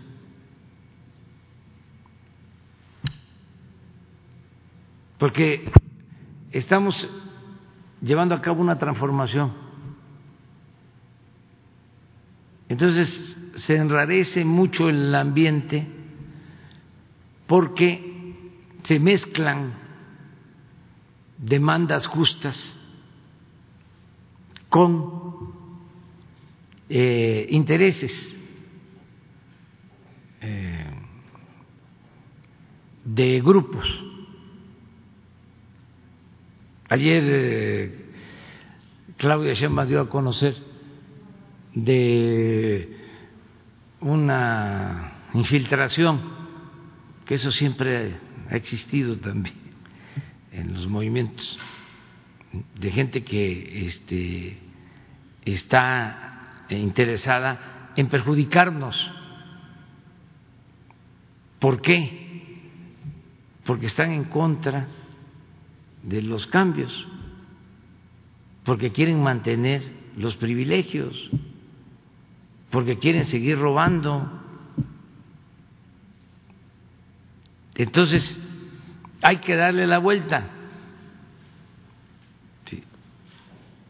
Hay que evadir el acoso, no caer en la provocación. La gente lo sabe bien. Entonces, mi recomendación es que haya manifestaciones pacíficas, no violentas, y este, reconocer el trabajo responsable del gobierno de la ciudad, de la jefa de gobierno, de no caer en provocaciones, porque eso es lo que buscan. Imagínense eh, toco madera y no lo deseo, desde luego, hay heridos, este, eh, se les este, dan de garrotazos, de macanazos a los de frena, se vuelve una nota internacional. Es ocho columnas en todos los periódicos de México. Digo, no en todos, pero sí en la mayoría. Este, gritarían los locutores, conductores de programas de o de noticieros como pregoneros, como callan ¿no? cuando este no les conviene a sus eh, jefes que se sepa algo ¿no? que les puede perjudicar. Entonces, serenidad y paciencia, de no caer en ninguna provocación. Y yo estoy recorriendo el país y la mayoría de la gente está este, satisfecha, está contenta con el gobierno. No hay este eh, repudio al gobierno. Desde luego hay una minoría que está inconforme. Además, eso es legítimo porque aspiramos a vivir en una democracia, no en una dictadura. Y no puede haber pensamiento único. Hay quienes este, no están de acuerdo. Lo decía yo ahora que fui a Córdoba. ¿Por qué protestan? Porque se le da apoyo a los pobres. Dice, se regala el dinero. Eso no es nuevo. Ese pensamiento viene de lejos. Ese pensamiento tiene que ver con la creencia de que de, que desde que el mundo es mundo,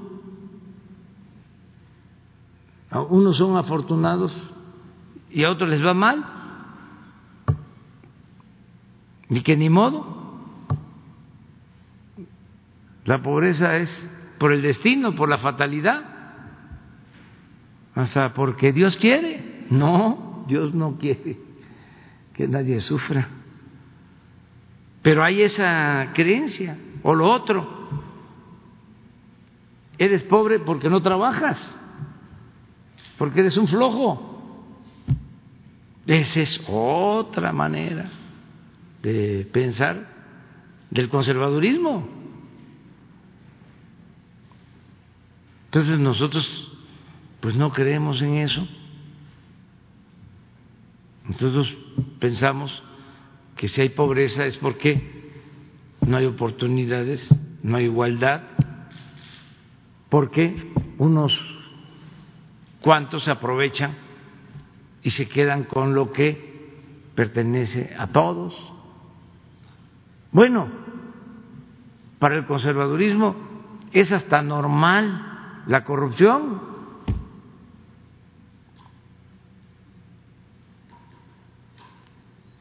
son capaces de decir los que se fueron este robaban pero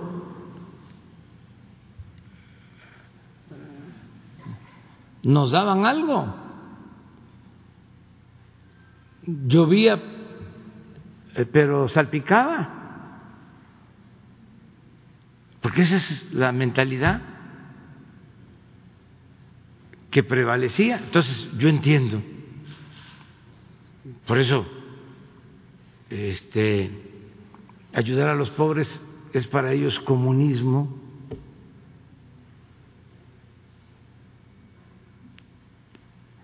Y eh, es un pensamiento pues conservador, no nos equivocamos cuando eh, decidimos hablar de conservadurismo esos son conservadores, que no, no quieren que las cosas cambien, quieren mantener el statu quo. Conservadurismo es conservar. Claro, este, hay que ver de parte de quién. O sea, eh, quiénes están este, alentando estas protestas. Ahora sí que, eh, ¿de parte de quién? Está demostrado que hay grupos económicos que apoyan a movimientos conservadores, no de ahora, de siempre. Los partidos conservadores han sido financiados por grupos económicos en el país. Hay tesis, hay libros publicados sobre esto.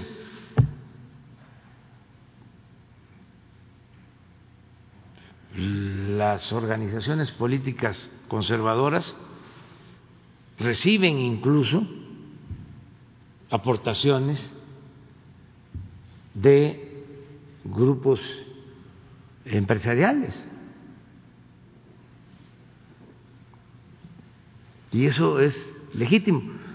A nosotros cuando nos robaron la presidencia en el 2006,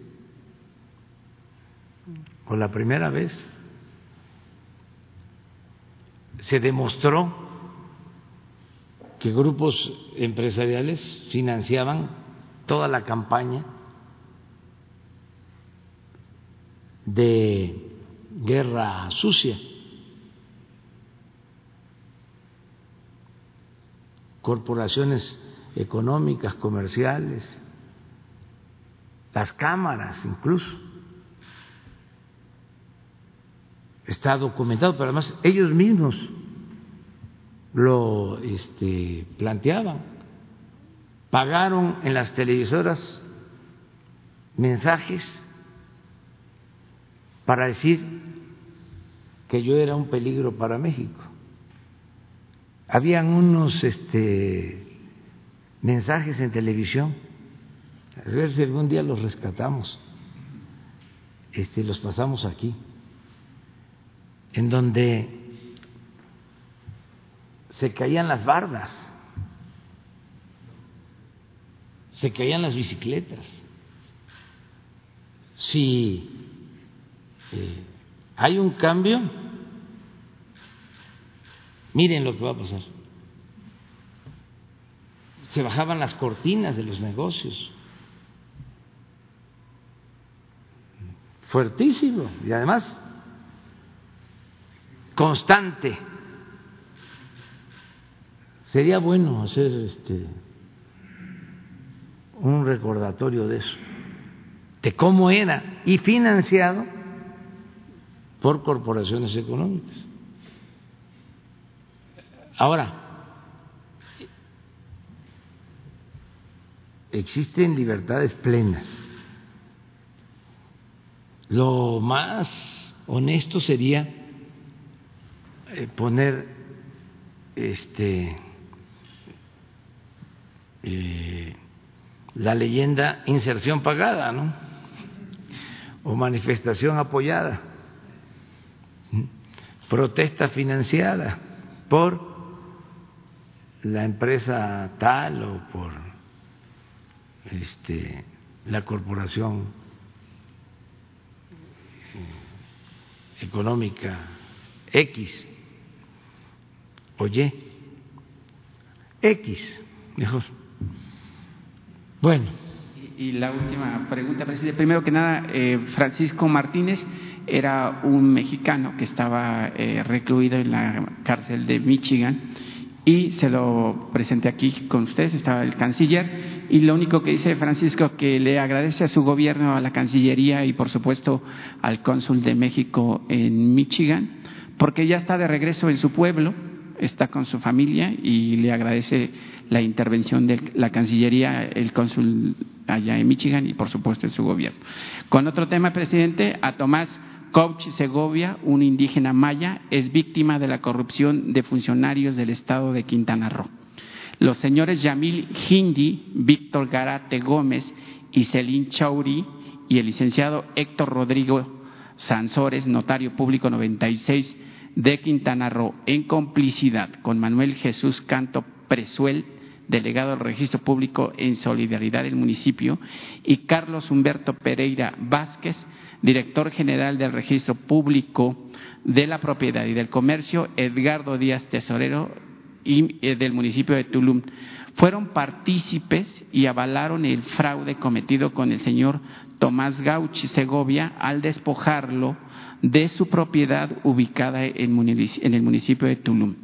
Las autoridades fueron informadas previamente de las irregularidades y las ilegalidades que, que estaba cometiendo eh, Yamil Dib y Hindi y sus secuaces. Incluso sabían de que estaban intentando eh, lavar dinero, eso se dice, más de 30 millones de pesos mediante esta acción fraudulenta consecuencia de la propiedad de, de esta eh, persona.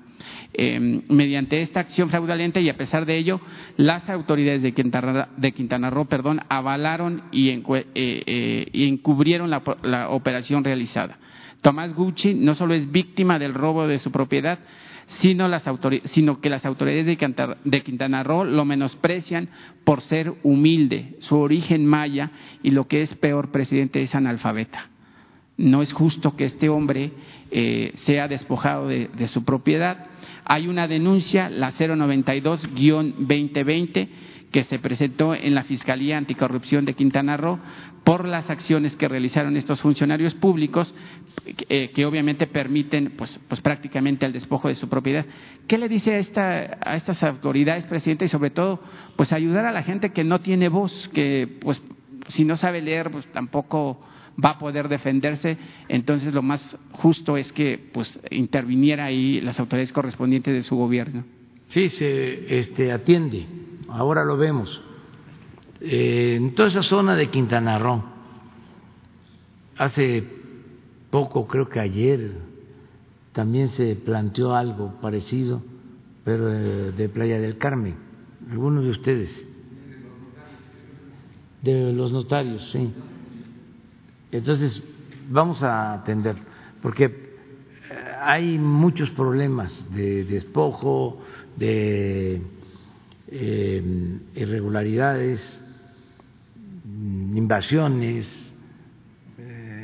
Hace falta un plan ahí de regularización de la tenencia de la tierra, todo Quintana Roo.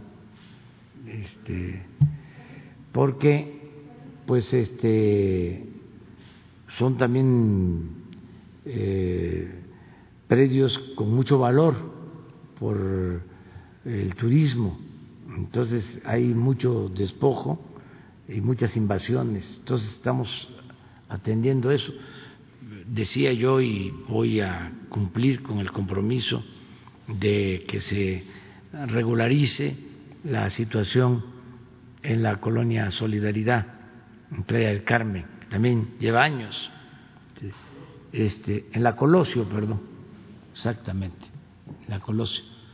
Eh, y ya estamos avanzando, yo espero que en unos 15 días ya tengamos eh, resuelto el caso para escriturar a miles de personas. Lo mismo estamos haciendo en Cuernavaca, donde este, estaban los terrenos de los ferrocarriles, que hay asentamientos desde hace mucho tiempo de muchas familias. Vamos también a procurar regularizar su situación y entregarle sus escrituras. Se está haciendo esta labor en el gobierno. Entonces, con Jesús nos ponemos de acuerdo. Una mujer. Gracias, presidente. Bueno, pues justo sobre el caso de, las mujeres, los feminicidios que se han dado, dado, últimamente, nada más de los que se conocen, bueno, pues está el caso de Jessica en Michoacán, Alondra en Coahuila, Alexandra en el Estado de México y una menor de edad en Nayarit, una menor de tres años que presuntamente fue pues eh, agredida y, asesinada por sus propios familiares. En primera instancia, preguntarle cuáles han sido los resultados que ha dado la campaña que, que ustedes promovieron en mayo sobre cuenta hasta 10 de entrada. Pues este, todos los días estoy atendiendo. Estamos atendiendo el problema de agresiones a mujeres, feminicidios, es una prioridad. Todos los días lo hacemos y lo vamos a seguir este, llevando a cabo. Y acerca de esta campaña, pues a ver si Jesús le pide la información a la licenciada Olga Sánchez Cordero que les informe de los resultados. También sobre el caso que usted ya mencionaba de Beatriz Gasca, quien, eh, bueno, pues justamente ayer la, em, em, el gobierno de la Ciudad de México hablaba de, eh, pues la conclusión de una, eh, pues seguimiento nada más en redes sociales, eso es lo que entendimos, que en los que, bueno, pues decían que por llevarles víveres y ropa a las mujeres que mantienen tomada la Comisión Nacional de Derechos Humanos aquí en el centro, pues ya se les está financiando. Preguntar en ese sentido, bueno, pues si en realidad este tipo de acciones eh, trabajar en un lugar y ser de alguna manera activista, por mencionar eh, de alguna manera, y bueno, refiriéndonos a la conclusión que sacan de resultados de seguimiento nada más de redes, si eso sería financiar un movimiento, preguntarle también en lo de las manifestaciones, si eh, no se considera que confrontar a las mujeres de esta manera, poner a mujeres policías al frente y que de alguna manera se confronten también con quienes están eh, pues luchando por hacer legal el aborto, no es lo más óptimo para la lucha feminista. También preguntarle, bueno, pues la confrontación de la propia jefa, bueno, de la propia jefa de gobierno haciendo este tipo de denuncias en las que pareciera ser que no hay un sustento, ¿no estaría más bien eh, eh, eh, pues sí, afectando la lucha feminista que por años se ha tratado de, mantener, se ha tratado de buscar derechos y este tipo de situaciones de lo que le comentaba, que sentirá una mujer policía que escucha como otra, una de las manifestantes habla de cómo ha sido ultrajada, violada o le han matado a alguna amiga, a su mamá, a sus hijas y que, y que su labor sea no dejarlas pasar. ¿Qué opina usted respecto de este tipo de situaciones? Pues yo lo que opino es de que no debe de haber violencia. Yo he luchado muchos años y me he guiado por el principio de la no violencia. Y este me inspiro hasta ahora en lo que hizo Gandhi y Mandela y Luther King y todos los luchadores y también muchas mujeres que han luchado por la igualdad de manera pacífica. O sea, yo no creo en la violencia. O sea, eh, recurren a la fuerza los que no tienen la razón no creo en la fuerza bruta, soy pacifista. Entonces, no debe de haber violencia. Eh, y entiendo de que exista eh, coraje y también dolor pero eh, no estoy de acuerdo con esa vía. Eh, ni siquiera estoy de acuerdo con buscar la transformación mediante el uso de las armas, siempre y cuando se pueda transformar una realidad de opresión por la vía pacífica hay que intentarlo. Claro, se requiere de convicciones firmes y de no luchar un año, dos años, unos años, es luchar toda la vida.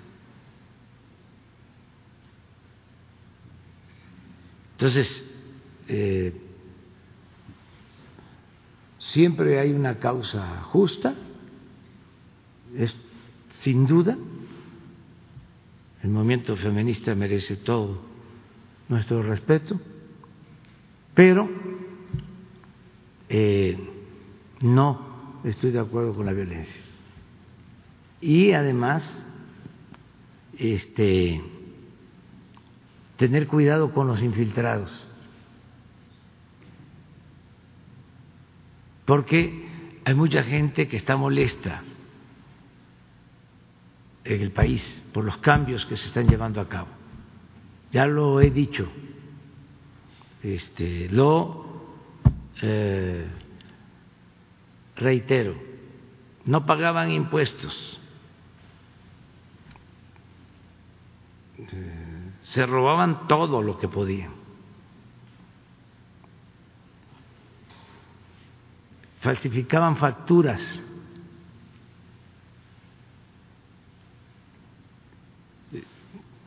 recibían sobornos, saqueaban al país y mantenían en el olvido al pueblo. Y además, encima de todo, siguen pensando de que eso es normal porque el conservadurismo este, es una ah, doctrina que este, justifica la corrupción y tiene como fundamento la hipocresía. Entonces, yo empecé a sentir algo extraño cuando empezaron manifestaciones y este, medios de comunicación alentando el movimiento feminista. Me llamó mucho la atención. Hace unos días di a conocer de cómo se comportan los columnistas y articulistas de siete periódicos con relación a nosotros, que este, se dedican a atacarnos, la gran, la inmensa mayoría. Pero me llamó mucho la atención que de todos los articulistas columnistas, solo 10% mujeres. O sea, los defensores, pues, de los derechos de la mujer no tienen este, en sus periódicos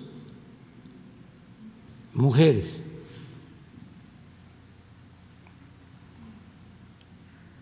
Y este pues cada vez queda más de manifiesto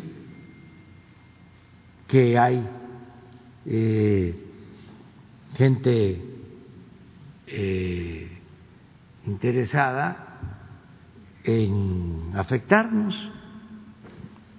Si hay gente infiltrada, eh, si tienen pruebas, las van a mostrar. No, porque este, eh, entonces se victimizan. Y eso es lo que quieren, señalarnos como autoritarios. Y no, no somos iguales. Nosotros venimos de una lucha de muchos años eh, en favor siempre de la justicia y en contra de la represión.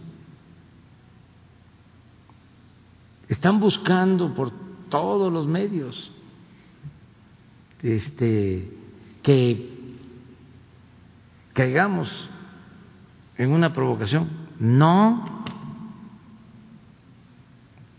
no tiene ni siquiera por qué encapucharse, porque no eh, somos represores.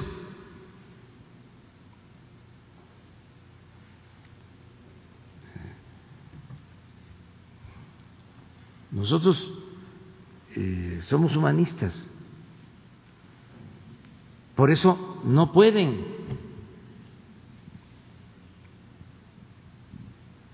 eh, sus familiares, si se dan cuenta, si saben lo que están haciendo, estoy seguro que no lo ven bien. Y claro que la gente no lo ve bien. Al principio, este, cuando no se sabía bien qué estaba detrás,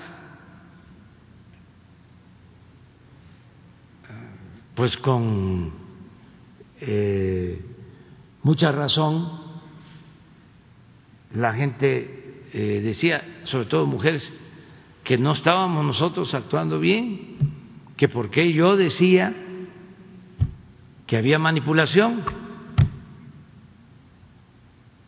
Y ahora poco a poco ha ido quedando claro de que este, así como se está este, defendiendo una causa justa, hay un propósito de otro tipo. De quienes tomaron la CNDH, usted conoce a Yesenia Zamudio, sabe cómo murió su hija, o a Erika Martínez, eh, que también violaron a su hija menor de edad. No dudo este, que tengan este, toda la razón y merezcan todo mi respeto y mi solidaridad. Pero incluso sobre ese tema, las que estuvieron ahí primero se salieron porque llegaron otras este, mujeres, incluso hombres. Y el informe que tengo es que en la casa que estaba tomada eh, metieron alcohol y este y hubo inconformidades por eso al interior. ¿Se refiere a la CNDH, a la sede de la CNDH? Sí. Y este y por eso hubo eh, una decisión y ahí es donde llegaba la señora esta que mencionó ayer, este Claudia, a entregar, sí, a entregar eh, los apoyos y, y, hacer activismo. Es que en realidad la que llegó fue Yesenia, no se salió, llegaron más bien a apoyarla. Sí, no sé cómo esté, pero lo que quiero comentarle en cuanto a eso es de que eh, no hay mucha transparencia, pero de todas maneras van a tener garantizadas sus libertades. Pareciera que no se le crea a las víctimas, presidente. Todos los días atendemos el problema, todos los días. Este, y lo vamos a seguir haciendo. Y no solo por el movimiento, porque escuchamos este, lo que ellas están demandando, por convicción Nosotros venimos luchando desde hace muchísimos años.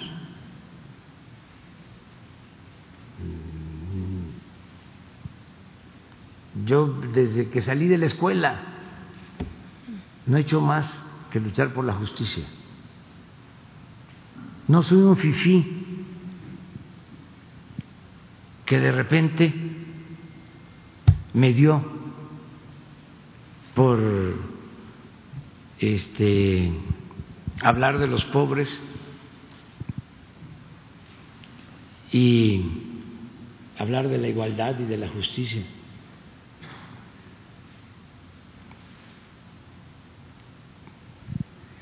Entonces, por eso, y en el caso de Claudia, muy bien, por no caer en la provocación, y muy bien por la gente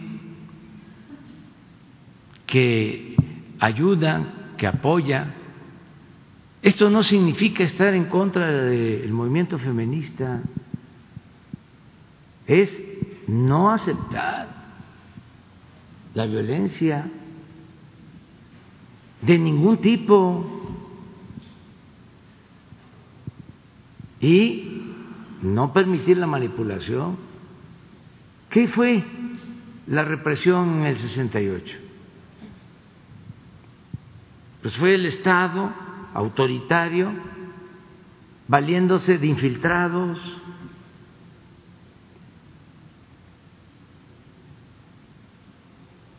Siempre existen grupos infiltrados en los movimientos. Nosotros siempre nos hemos cuidado de eso, hemos hecho manifestaciones de cien mil, doscientas mil, trescientas mil, quinientas mil personas sin un problema. Nunca hemos roto un vidrio. Y luchamos. Somos los que más hemos llenado el zócalo en toda la historia de México.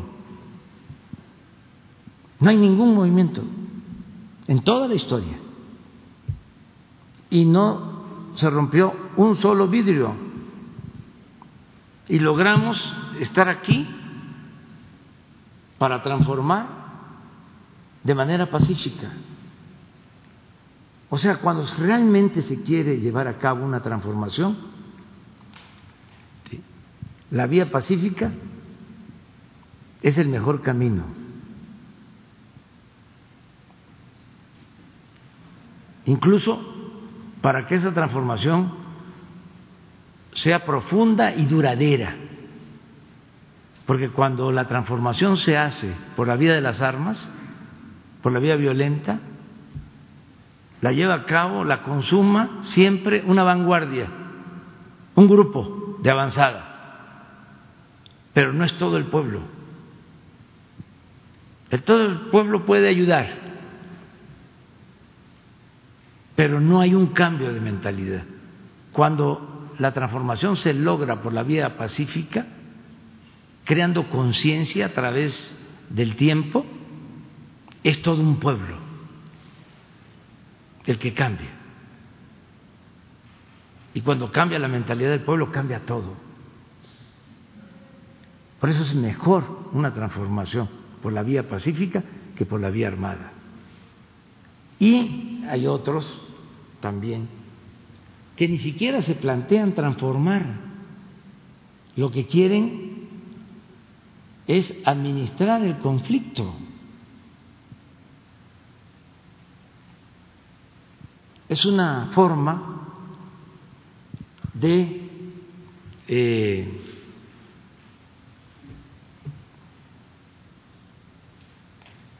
simular. Nosotros lo que queremos es que ya no se violen los derechos humanos, porque antes era el Estado el principal violador de los derechos humanos.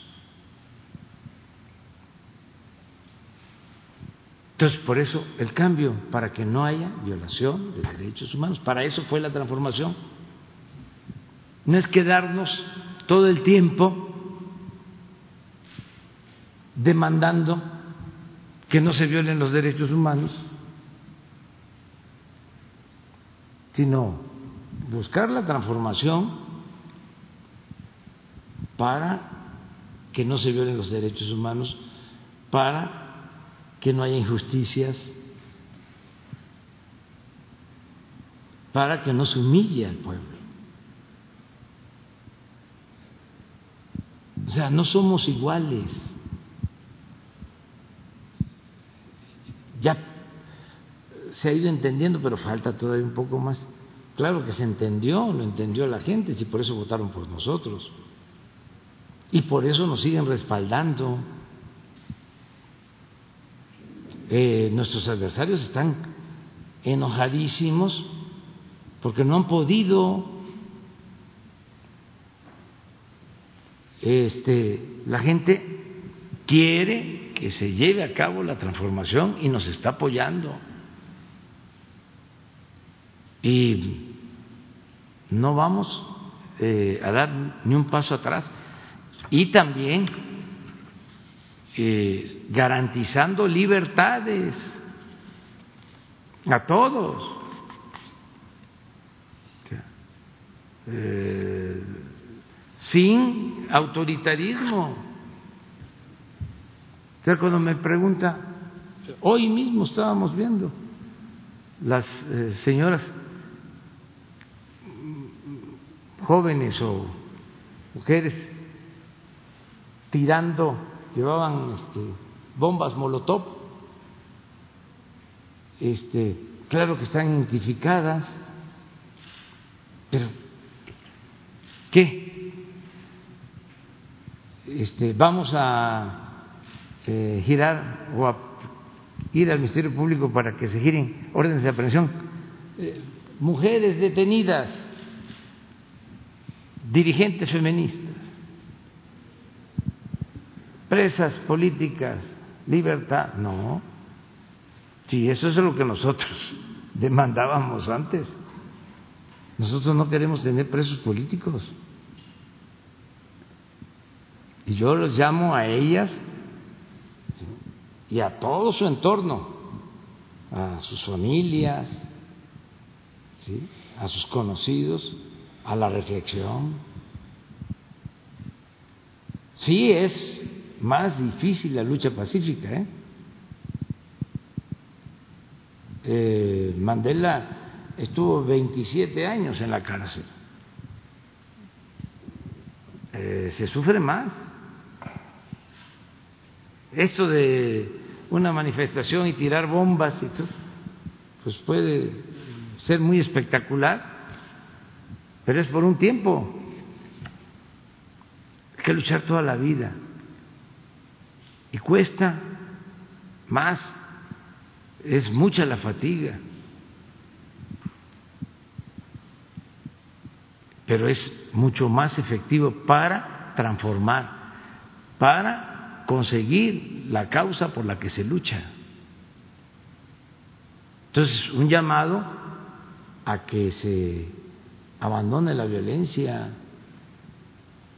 y manifestaciones, cómo se caen, eh, se derrumban los gobiernos autoritarios. Pues con la gente, con las grandes movilizaciones, sale el pueblo a la calle, cientos, miles, millones, y en mi caso, a la primera manifestación de cien mil, y que yo vea que en las encuestas este, ya no tengo apoyo, a Palenque, Chiapas ni siquiera espero este, la revocación del mandato. Ahí nos vemos. Porque tengo principios, porque tengo ideales. Les conté que cuando tomaron la UNAM, un grupo, estaba don Pablo González Casanova y era presidente Echeverría, quien gobernaba, le mandó a decir que si se lo pedía, él mandaba a desalojar a los que tenían tomada la UNAM. Y dijo don Pablo, no, prefirió renunciar.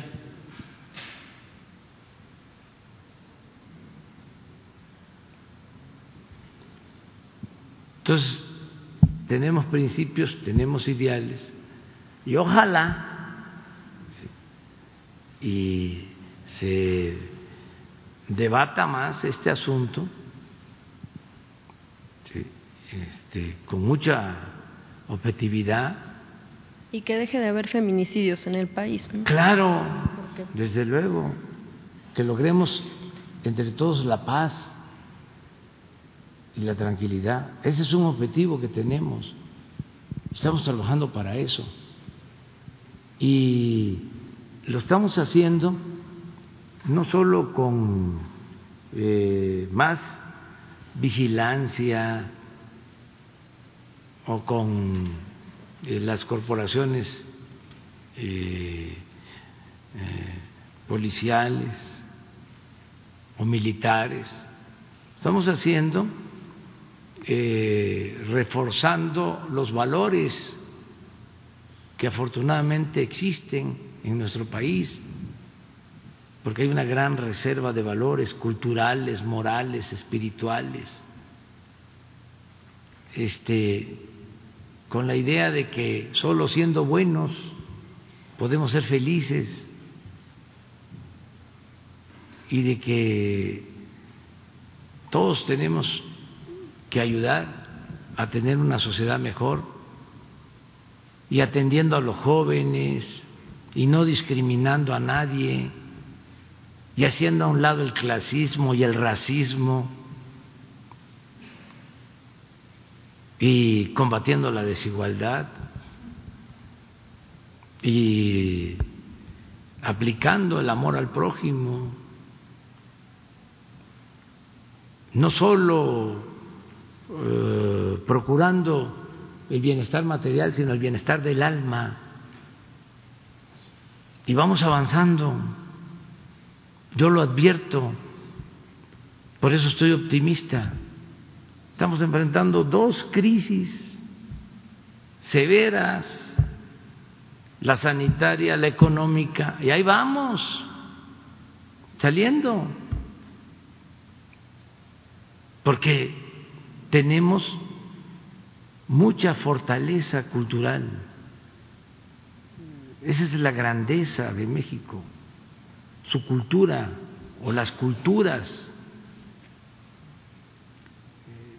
Entonces, vamos a salir adelante y eh, desde luego que no queremos que nadie pierda la vida y otra garantía que no había antes.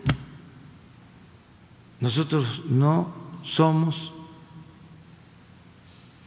cómplices, no establecemos relaciones de complicidad con nadie,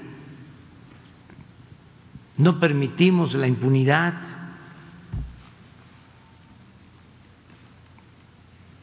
Denunciamos a los corruptos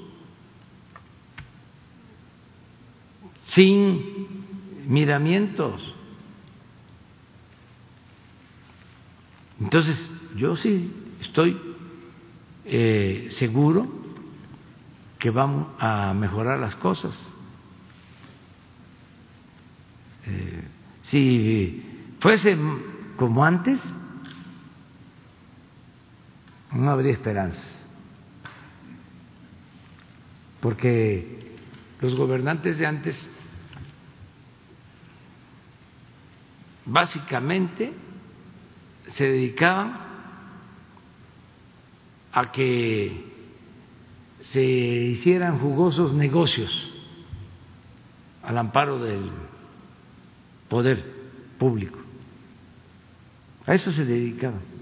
Y un poco en ese tema también, el, segundo asunto, el de la planta de fertilizantes que la habían dejado como chatarra, usted eh, dijo que ya la estaban echando a andar.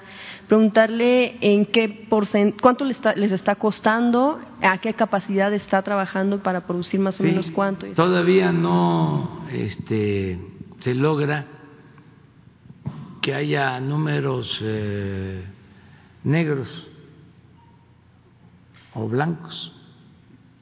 Este, porque eh, está iniciando y tenemos que subsidiar eh, la producción, pero teníamos que eh, ponerlas a producir y poco a poco va a ir mejorando la productividad con el propósito de que no nos cueste ya se está produciendo fertilizante. Ya llevamos dos años, ayer lo comentaba yo, entregando de manera gratuita los fertilizantes en Guerrero y vamos a ampliar este programa, pero todavía este, no eh, se ha logrado ahora sí que el equilibrio entre eh, lo que cuesta mantener las plantas y lo que ingresa por la venta del fertilizante. Pero ahí vamos con ese propósito.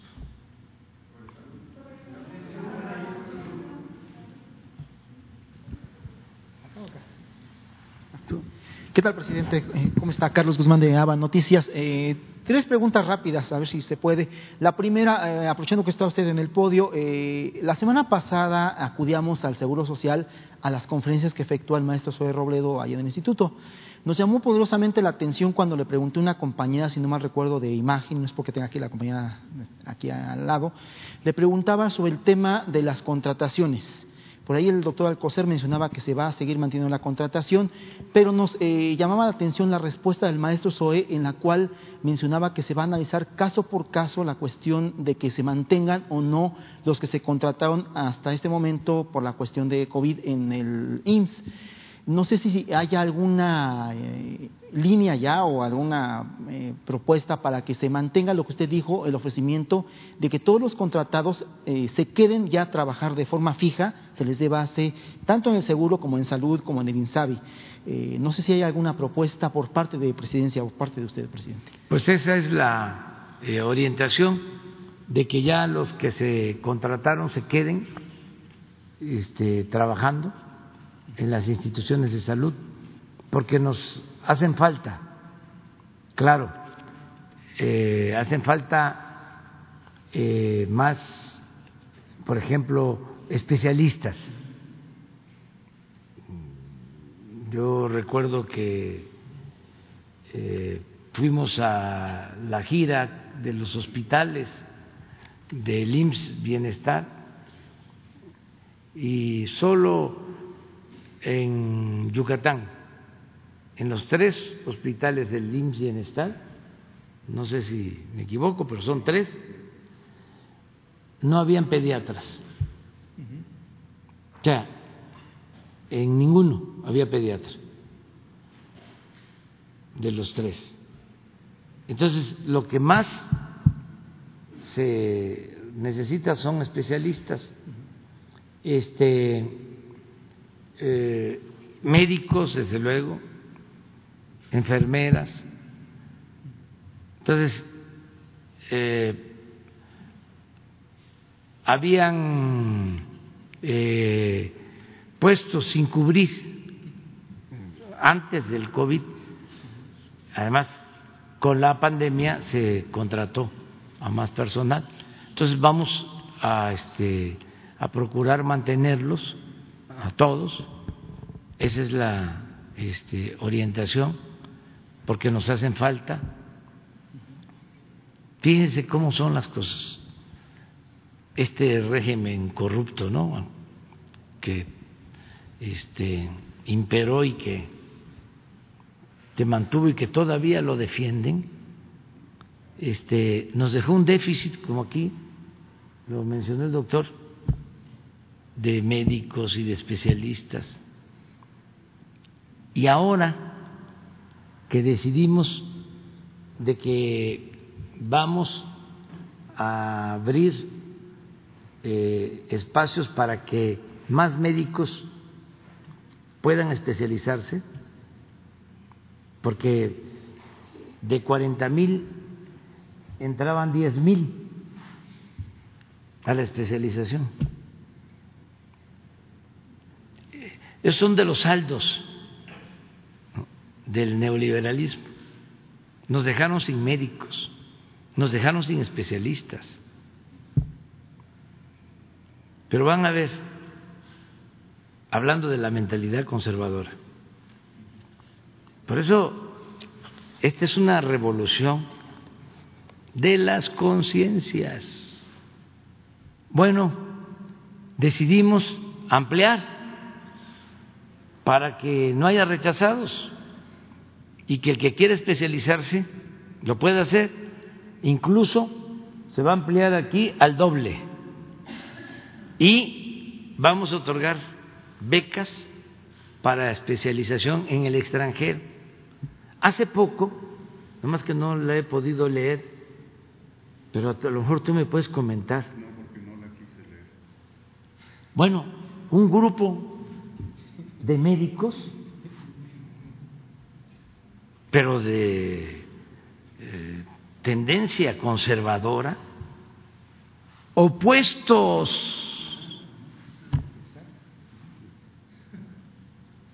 a que se amplíen las posibilidades de especialización. ¿No sabes tú, bajo, tú la leíste? ¿Cuál era el argumento? A ver, no, es que es interesantísimo. ¿No les parece raro? Sí, el, pues eh, difícil de entender. Eh, Efectivamente, esta es una nota que le mandaron al secretario COSER, un conjunto de médicas y médicos, y no solo mm, personal, personas relacionadas con el sector salud, sino investigadoras, investigadores, eh, intelectuales en general, que invocan eh, elementos que fueron planteados justamente, y esto tiene relevancia histórica, al final de los años 70. Al final de los años 70 hubo planteamientos formales. Uno de ellos, que lo quiero mencionar, eh, merece desde luego todo mi respeto, fue el doctor Soberón, el maestro Soberón, que se sabe fue prominente rector de la Universidad Nacional y fue secretario de Salud. Todo mi respeto, considero y muchos consideramos que hizo grandes contribuciones al desarrollo de la universidad, de la cultura y de la eh, salud. Pero uno de los conceptos, él mismo lo enunciaba ya en discursos en los años 75, 76, cuando era rector, y era la idea de que cito casi textualmente, el mercado de la salud de México ya no necesita más eh, médicos y más especialistas. Y esto, recordar que en los años 70 eh, hubo discusiones sobre el modelo económico, social, el modelo de desarrollo del país y de muchos países. Y en los años 80 empezó precisamente el periodo neoliberal con una serie de cambios de lo que en su momento se llamó las reformas estructurales, una serie de medidas de ajuste eh, en el diseño de los gobiernos, en el diseño de las administraciones públicas en muchísimos países del mundo. Estos cambios estructurales fueron impulsados desde organismos financieros internacionales, como el Fondo Monetario Internacional, como el Banco Mundial, y en general el planteamiento común era que había que disminuir la intervención de los gobiernos y disminuir lo público a expensas de ampliar lo privado, y que el modelo de desarrollo debía situarse en sustituir la inversión pública directa por el estímulo de la inversión privada mediante esquemas de facilitación de la inversión privada. Esto durante cuatro décadas fue el modelo, es exactamente el modelo que consideramos eh, y ha sido demostrado mm, directamente, llevó a grandes inequidades socioeconómicas, a la concentración del ingreso, a la polarización de la vida pública eh, y obviamente no necesariamente tenía que haber llevado a eso, pero en la práctica llevó en muchos países, no solo en México, a abrir espacios de corrupción y de discrecionalidad en el ejercicio del poder público. Pero bueno, menciono esto porque lo que se puede ver y tiene que ver con el argumento que se formula en esta carta es que no se trata un tema solamente de personas, eh, es un asunto de proyectos, proyectos políticos, proyectos de nación, proyectos de desarrollo.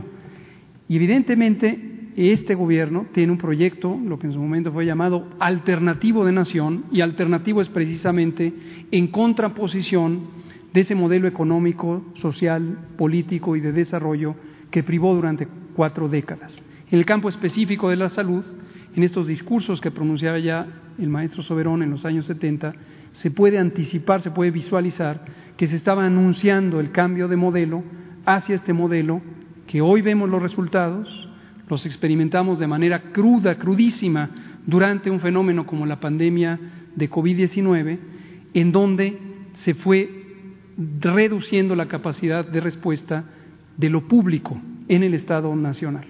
Entonces, los argumentos, 40 años después, ante la evidencia, ante eh, lo que es notorio como un desatino desde nuestro punto de vista en cómo desarrollar a las naciones, hoy nos presentan en esa carta que le formulan al doctor Alcocer alertas, advertencias de que esto podría llevar eh, a, una condición inconveniente y que no debería eh, intentarse aumentar la oferta educativa para desarrollar recursos para el sector público.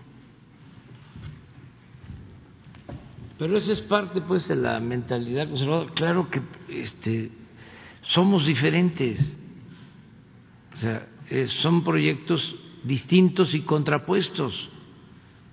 Y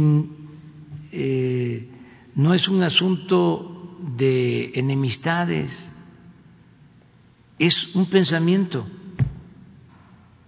Siempre he dicho, el porfiriato tardó 34 años y no pudo en algunos eh, aspectos ni siquiera eh, borrarlo la Revolución Mexicana, que fue profunda. No pudo. Por ejemplo, todo lo que era la práctica política antidemocrática se trasladó. Se eh, reconfiguró, pero en la esencia se mantuvo. Entonces, este modelo neoliberal fueron 36 años. Entonces caló profundo. Entonces, por eso, este, ¿por qué eh, protestas? Pues no sé, pero ¿por qué es comunismo? ¿Y qué cosa es el comunismo? No sé, pero no me gusta. No estoy de acuerdo. Porque durante mucho tiempo eh, predominó una política. Entonces, por eso es ahora un cambio, una transformación, y a eso se debe que haya resistencias. Bueno, pero tampoco alarmarnos, es normal. No, reacción mm, fuerte y este, trágica es la que hubo con la transformación que significó el movimiento de independencia. No, eso fue muy violento. la respuesta de los realistas contra los independentistas, la reacción conservadora contra el movimiento liberal en la época de la reforma, mucha violencia. La revolución, estamos hablando, guardadas todas las proporciones, de que desgraciadamente en el mundo han perdido la vida por COVID un millón de personas, un poco más, o se acaba de llegar a un millón. La Revolución Mexicana costó un millón de vidas. No todos por eh, enfrentamientos, sino también por epidemias y por hambre. De gripe también en el, Entonces, las tres transformaciones que han habido han sido muy importantes, pero también muy violentas.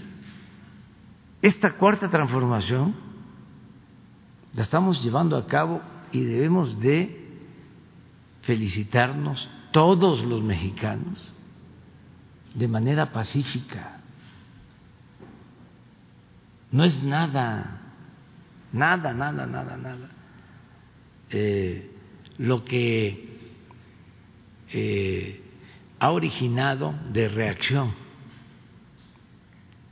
el llevar eh, a la práctica cambios que hacían falta en el país. No es nada. Y esos cambios son muy profundos,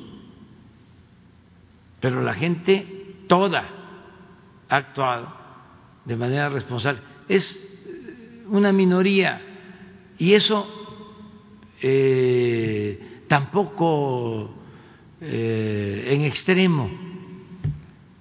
No tenemos eh, guerrillas, no tenemos sabotaje de mayor dimensión. Eh, lo de ayer, pues bombas, molotov, eh, bajarle a eso, pero no se compara con lo que han hecho los grupos reaccionarios cuando han habido transformaciones en el país. Y este, yo espero que sigamos eh, conviviendo en paz, aún con nuestras diferencias. Además, porque eso es la democracia, es pluralidad, no es pensamiento único, es que todos podamos opinar libremente. Nos vemos mañana. Mañana es el día de, que solo, solo este, ustedes van a hablar. Para mañana. Amplify your career through training and development solutions specifically designed for federal government professionals. From courses to help you attain or retain certification, to individualized coaching services, to programs that hone your leadership skills and business acumen, Management Concepts optimizes your professional development. Online, in person, individually, or groups, it's training that's measurably better. Learn more at managementconcepts.com. That's managementconcepts.com.